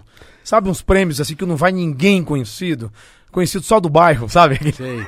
Vocês têm que ir. Ah, eu fui capa da revista, tipo, do Ma- Maurici, do, do jornal do bairro, umas pessoas que eu não conhecia. Mas muitas vezes essas festas ficaram, ficavam engraçadas porque as pessoas eram engraçadas. A gente falava dos vestidos, né? Olha só que vestido lindo estampado. É, parece a cortina da casa da minha avó. Zoava com a roupa, com o cabelo que essas senhorinhas usavam o cabelo meio com, com argamassa ali, com com spray, né? Aquelas maquiagens pesadas, esticadas, né? Então a gente zoava com isso, velho. Os sósias, né? Então apare- parecia uma senhora, é, a cara da Mama Brusqueta, a cara da Hebe, a cara... Enfim, era... Aí teve o pedala zoneando. É, era Lembra zona, disso? velho. E tem que lembrar de muita coisa. bicho. Tem que puxar. Você Era lembra de que alguma coisa? O pedala Robinho, o Samba Teves? Não, era o Carlinhos, fazia o Merchan Neves. Nossa. Ah, é mesmo, pô. Que era o E era só um- fazia merchan. E eram dois anões, o Zezinho Os dois faz pornô. e o Nestor. É, você vê, né, cara? Descobri esses dias. Eu já sabia. É. O Alex Trevisan falou que já te pediram pra fazer alguma imitação na hora de encaçapar o garoto? Uma trilha sonora? Não, você sabe que é o seguinte. Há muito tempo, desde a época que eu namorava, assim, tinha namorado, até hoje com a Mirella, as pessoas perguntam muito pra Mirella, mulher, né? Hum. Se na hora que eu tô lá, né? Se eu fico imitando vozes. Ah, Então é isso? você já fez. Já pensou? Não. Claro que não, mas eu fico imaginando se eu tô lá. Agora, meu bem, vem cá. Boa noite, Cinderela. Vai abrindo as portas da esperança. Olha o roletrando nas rodas da fortuna. Agora, aí legal. Oi! Não dá. Pô, não dá, pô. A mina, Mas- ela ri. Mas eu, eu lembro quando eu era moleque, bem moleque mesmo. Tinha começado no rádio, menininho, com 20 anos, 21 anos. Eu saí com uma mulher, fui pra um motel com ela, de ônibus. E aí, cara, eu era. Eu, era, eu tava exibido Nossa. de ônibus, é, porra, de ônibus, até atrás da moita, pô, moleque simples. Aí, Moleque simples. simples, não- porra, Moleque simples. pô, eu, entrei no rádio em 90. Nossa, vai ser meu nome no Twitter, moleque simples. Pô, eu- moleque simples é uma gíria Moleque boa. simples moleque... é muito bom. Simplicidade. Ah, pô, mas não tinha condições. Pô, pegava ônibus e a mulher era uma gata. E eu, eu levei a mulher no motel de ônibus, juro. E ela já era conhecida. Era uma apresentadora. Olha que cara de pau. Mas aí, cara, eu fui pro motel e lá eu comecei a imitar umas vozes. Do nada, a gente tomando um, eu comecei a imitar. Como se tivesse várias pessoas dentro do quarto. Uhum. Fiz um velho, outro velho, com mulher. Ai, vem cá, meu filho. Ai, vai agora. Ai, eu... Ai, ai, agora segura aí, vai. Ai, segura. Cara, eu comecei a imitar umas vozes que eu nem lembro, porque eu- eu- na época eu tava muito focado, então fazia muitas vozes. E aí o que é legal é ver a reação das pessoas. E aí quando eu saí, Imagina as pessoas. as pessoas olhando pra mim, eu era muito louco, velho. Depois que eu perdi aquela timidez quando Ficou maluco. Aí eu, eu fazia isso porque eu levava na brincadeira. E quando você fica mais velho, você fica mais comedido. Porque é diferente, né, cara? É. Não dá pra você. Outro dia eu tava na farmácia, juro pra você, o cara limpa assim. Moço, eu queria aqui é, um remédio pra dor de cabeça, uma vitamina C, queria isso aqui, papapá. E eu tava lá no caixa pagando, quando eu percebo a menina do caixa tava assim, ó. Achando Aí eu falei, caraca, que a mulher tá rindo. Eu falei uma coisa séria, eu pedi um remédio pra dor de cabeça, vitamina C. Aí eu não entendi. Ela me reconheceu, mas acho que na imagem que ela teve na cabeça, acho que foi a imagem do pânico, do Tá Silvio. fazendo graça. da- Não, não, não, eu falei sério, assim. Não, tipo, mas ela achou que você tava Não, brincando. não, é. Mas assim, eu acho que ela teve a imagem, nem isso. Ela lembrou de mim da época do Pânico, fazendo o Silvio com Vesgo, fazendo a Gabi, fazendo a Regina. Porque assim, eu tava normal e eu acho que eu sou um cara sério, assim, que eu. Falando, eu falo normal, não conto piada quando vou na farmácia. vou na padaria, aê, me dá um cacetinho aí, me dá rosca. Não sou assim, pô. Sim, isso é normal, Eu sou pô. normal. Não sou mal-humorado. Tem humorista que é mal-humorado, bicho. Fora, em off. Que trata a galera mal, eu fico assim, pô, aí eu perco a admiração. Se você não é um cara piadista toda hora, mas você sendo normal e educado, tratando a pessoa bem, beleza. Mas as pessoas esperam que você conte uma piada. né? Imagina se você. ruim às vezes. É, o Chico Anísio acho que falava, você vai encontrar um, um proctologista na rua, você vai pedir para ele te examinar? É, então. O Chico falava isso.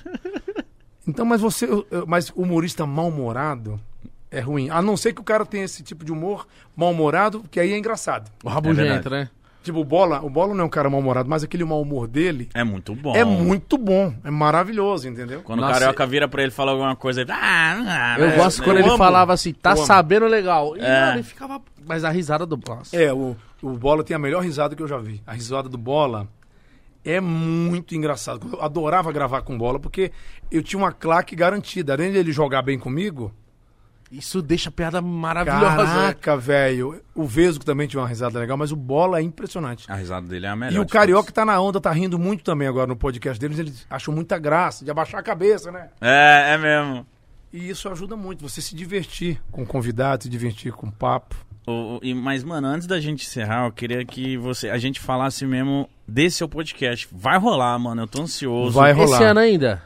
Esse ano ainda. Poxa, eu tô querendo já pra ontem.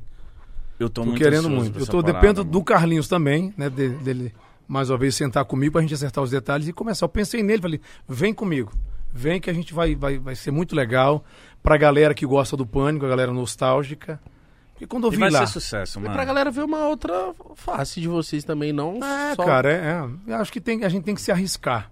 Pra você começar, não precisa ser grande. Mas se você quer ser grande, tem que começar de alguma forma. Sim. Vocês são grandes hoje, mas começaram há quanto tempo fazer isso? Dois anos, vai fazer dois anos. Não, o podcast é dois anos, mas você faz internet tem 11, pô. É. Sim, mas, pô, vocês têm dois anos. Uhum. Vocês são uma- é, o maior podcast do Brasil. Mas vocês ralaram muito no começo. Sim. Sim. Na verdade, é difícil trazer alguém Que acredita no que projeto. é, lá, aí ver. depois você faz, lógico, como tudo na vida. Aí vem convidado, aí vem patrocinador, é, é normal. Mas vocês não desistiram. Não, eu, eu, E eu vou falar uma coisa, meu irmão. Vaidade é uma coisa ruim. Pra- porque quando você é mais velho, você vê que vaidade não é legal. Acho que a simplicidade, a humildade, a generosidade de ajudar o colega. E não ficar só derrubando o colega. Tudo bem que no humor você sacaneia o teu colega, mas assim, se é uma brincadeira. Brincadeira sadia aí, ok? Aliás, esse bordão do, do Morgado. Mas aí se você faz uma, uma coisa que é legal pra todo mundo se divertir, cara, a galera em casa compra isso. Porque a gente foi lá, tipo, "Ah, hoje eu tô afim de fazer o podcast tomando cerveja. Então bora tomar cerveja. Aqui é. Aqui Sem é contar assim. que pode trazer um patrocinador pra você. Hoje eu quero fazer tomando vinho. Puta, cara, olha isso aqui que chegou. Eu gosto de coxinha, coxinha. Entendeu? Você vai se divertir, fica bêbado, ri, traz aqui. Traz, liga aqui pro cara do motoboy. Faz o motoboy entrar. Isso Como é bom. Chile, Muito entrevista o motoboy. Entendeu? É, é isso que a galera gosta. Então você tá empolgado. Pra... Eu tô empolgado e tô empolgado com um show também que eu vou fazer. Eu, que eu vem, queria né? fazer esse ano, mas eu tô. Esse ano eu já quero viajar para alguns lugares para meio que sentir a galera e estrear em São Paulo com esse show. Que aí a gente tem vários nomes também que a gente tá vendo, né? Mas vai falar muito dessa E história de 50 anos. Caracas, eu cheguei em São Paulo, repito, eu tinha 24 anos, cara. Eu vou fazer agora em outubro 25 anos de São Paulo. Tem Ou seja, história. metade da minha vida Você eu tô tá aqui. mais em São Paulo do que você ficou no Ceará, cara. Você tem noção disso? E você deve ter história pra cacete. É, mas aí você vai ficando velho, cara, vai esquecendo, a memória vai ficando fraca. Você compra remédio pra memória e esquece de tomar. Meu pai, mano. Meu pai esqueceu de tomar o Ginkgo biloba. O que, que é ginkgo biloba? Pra memória. É mesmo? Ah, é pra memória? Achei que fosse alguma coisa pra levantar o astral. É, que Ih, não. será que ele me enganou? Não sabia que ginkgo- Adriano. Mas assim, eu vi uma piada outro dia assim, que estão investindo na medicina muito mais em remédios pra, pra ereção do que pro Alzheimer, né? É? Aí eu cheguei à conclusão que no futuro vamos ter o quê? Um bocado de velho de pau duro, mas não sabe pra que que serve. Verdade. O que, que eu faço com essa porra aqui? Caralho. Caralho, mano. Eu brinco com isso porque o meu pai faleceu ano passado. A minha mãe eu perdi, não foi Covid não, mas meu pai, cara, ele teve os dois maus no final da vida. Os dois, cara. O- não é piada não, mas ele teve os dois. Ele teve o, o- o Alzheimer e o Parkinson. Nossa. E depois eu fiz piada. Eu falei que é melhor esquecer de pagar a conta do que sair derrubando a cerveja. ele morreu, eu não vou ficar triste com isso. Porque ele chegou. Ele, eh, minha mãe, eu perdi minha mãe, cara. é, um dia antes de ter o, no- o- de fechar tudo, o lockdown. Nossa, cara. Cara, e, e foi foda, porque imagina, eu cheguei de fora com a minha família, eu cheguei, gravei a participação num filme. Aí, cara, Cheguei sábado à noite em casa, quando foi de madrugada de domingo para segunda, minha mãe faleceu. E aí eu fiquei calmo, já fui para Fortaleza. Eu lembro que eu desci ali do avião, peguei um táxi no aeroporto, já cheguei, beijei minha mãe ali e ela partiu. Nossa. E aí, um ano depois, meu pai. E eu poderia ficar mais triste, mais depressivo e, e- e parar de correr atrás, mas eu tenho outra família que depende de mim. Pô, isso que eu ia A falar. Mirella, a Valentina. Você tem a sua filhinha. E esse é o comum da vida. E, e você fazer piada não é um desrespeito. Eu, Eu, vejo eu não como... tô desrespeitando. ah, Assim, eu respeito qualquer É uma comentário forma agora. de lidar. É lidar, porque assim, é, numa piada, sempre alguém, você vai deixar alguém chateado ou triste, mas vai fazer alguém que tá triste feliz. É bom sempre lembrar disso. Hoje a gente tá muito no politicamente correto, a gente tem que tomar cuidado. Muitas vezes eu até pensei em não fazer muito humor, porque você não, não pode ficar usando uma régua para medir de como deve fazer. Humor é humor, cara. Aí perguntaram pra mim, mas qual o limite do humor? Peguei o limite do humor é o bolso. Porque aí vai mexer em outro limite, o da conta. Sim. Porque quando você não é conhecido, você conta uma piada lá atrás, no teu canal que tá começando, você é anônimo. Sim. Contou aquela piada. Não deu nada pra você, ninguém te processa. Aí você pega, fica famoso ou dá a tua piada pra um famoso contar, que tá bem sucedido. Aí vai aparecer, infelizmente, gente que vai querer se aproveitar pra te processar de uma piada que nem foi você quem criou. Você apenas reproduziu a piada. Então é isso que a gente tem que tomar cuidado dos aproveitadores. O cara tem que entender que a vida não é isso, velho. Ficar processando o cara, né? Eu quero ser campeão de audiência na televisão, no podcast, não campeão de audiência no fórum, no tribunal. Entendeu? E a melhor maneira pra você sacanear, brincar com o próximo, é você se auto-sacanear. Então, quando eu fazia show, eu sacaneava. Pô, eu sou cearense, tenho cabeça grande. O pessoal fala que cearense não tem pescoço. Tem sim. É porque o peso da cabeça faz embutir o pescoço, ele é retrátil. Aí tem que apertar no saco para levantar. O sonho do cearense é usar uma gravata, uma gravata borboleta, uma, uma, uma gola rolê, enfim. Você tem que sacanear, não tô desmerecendo o meu povo, eu tô citando o meu povo. Que eu tenho muito orgulho, mas as pessoas às vezes têm aquele chato do caralho que vai encher a paciência. Sabe quem perde? Quem tem que ter humor não é só o humorista que tá no palco. Quem tem que ter humor é quem sai de casa para assistir uma peça de um humorista. Porque se o cara sair com raiva, com ódio, pode estar o melhor humorista no palco, meu irmão. Ele não vai relaxar. Ele vai levar uma energia ruim. Então, assim, tem que saber. Receba! Tem que saber receber. É o melhor de todos, graças a Deus. Estamos muito ansiosos pro seu podcast, pro Verdade. seu show. Pô, obrigado, E cara. quando estrear, a gente vai. E São que Paulo. convide a gente pro seu podcast também. Pô, com o maior prazer. E eu só não falei aqui o nome do podcast, que Não, a gente não tá em fala. dúvida. Não, é. Tá em dúvida de, algum- ah, ah, de alguns nomes. Fala só depois que registrar. É, eu sempre falo isso. Mas em off eu quero saber. Cara, minha vida deu certo muitas vezes por causa disso também. Porque eu não falava nada quando não estava sacramentado. É contrato assinado, é dinheiro na conta, fica quietinho. Porque E as acho coisas fluem, né? que as coisas fluem. Ah, mas puta, amanhã o cara fala, puta, amanhã eu vou trocar de carro. Você não sabe que o teu colega vai tá sentindo ali. De repente ele sorri, mas dentro dele ele não quer isso. Ele fala, pô, por que eu não? Por que ele? Então, se é segredo, meu irmão, não conta pra ninguém. É isso. Aparece, vai trocar de carro, não fala pra ninguém. E aí- Parece de carro novo. Parece de carro novo. Não conta. Eu posso contar que eu quero fazer um podcast e sei como eu vou fazer, mas eu não tenho certeza do nome, porque tem muitos nomes para pesquisar aí, tem que bater tudo. Mas vai sair esse podcast, hein? Mas não fala o e vocês estão convidados para ir lá. Iremos com certeza. E Beleza? o Carlinhos tem que vir É, aqui. e depois pegar você tem que vir com o Carlinhos pra falar que começou. né? Vamos, É Carlinhos, olha só aqui, tem que vir no Podpah pra gente falar aqui do nosso podcast, mas os caras já querem ter você aqui também, então, ó, vou passar o contato aqui pros caras, Vou vou passar o contato aqui, vem aqui, porque eu me senti muito bem, meu irmão. É muito legal. Obrigado aí a toda a galera, toda a audiência, os comentários, bons, ruins. Eu só quero agradecer aí, valeu equipe, equipe boa, hein, velho. Vocês têm aqui mais câmera que o Big Brother, né? Vocês- não usam nem a metade, né, velho? Olha só, câmera. duas aqui, ó. Aqui, aqui. Pô, tem uma aqui focada. Opa, peraí.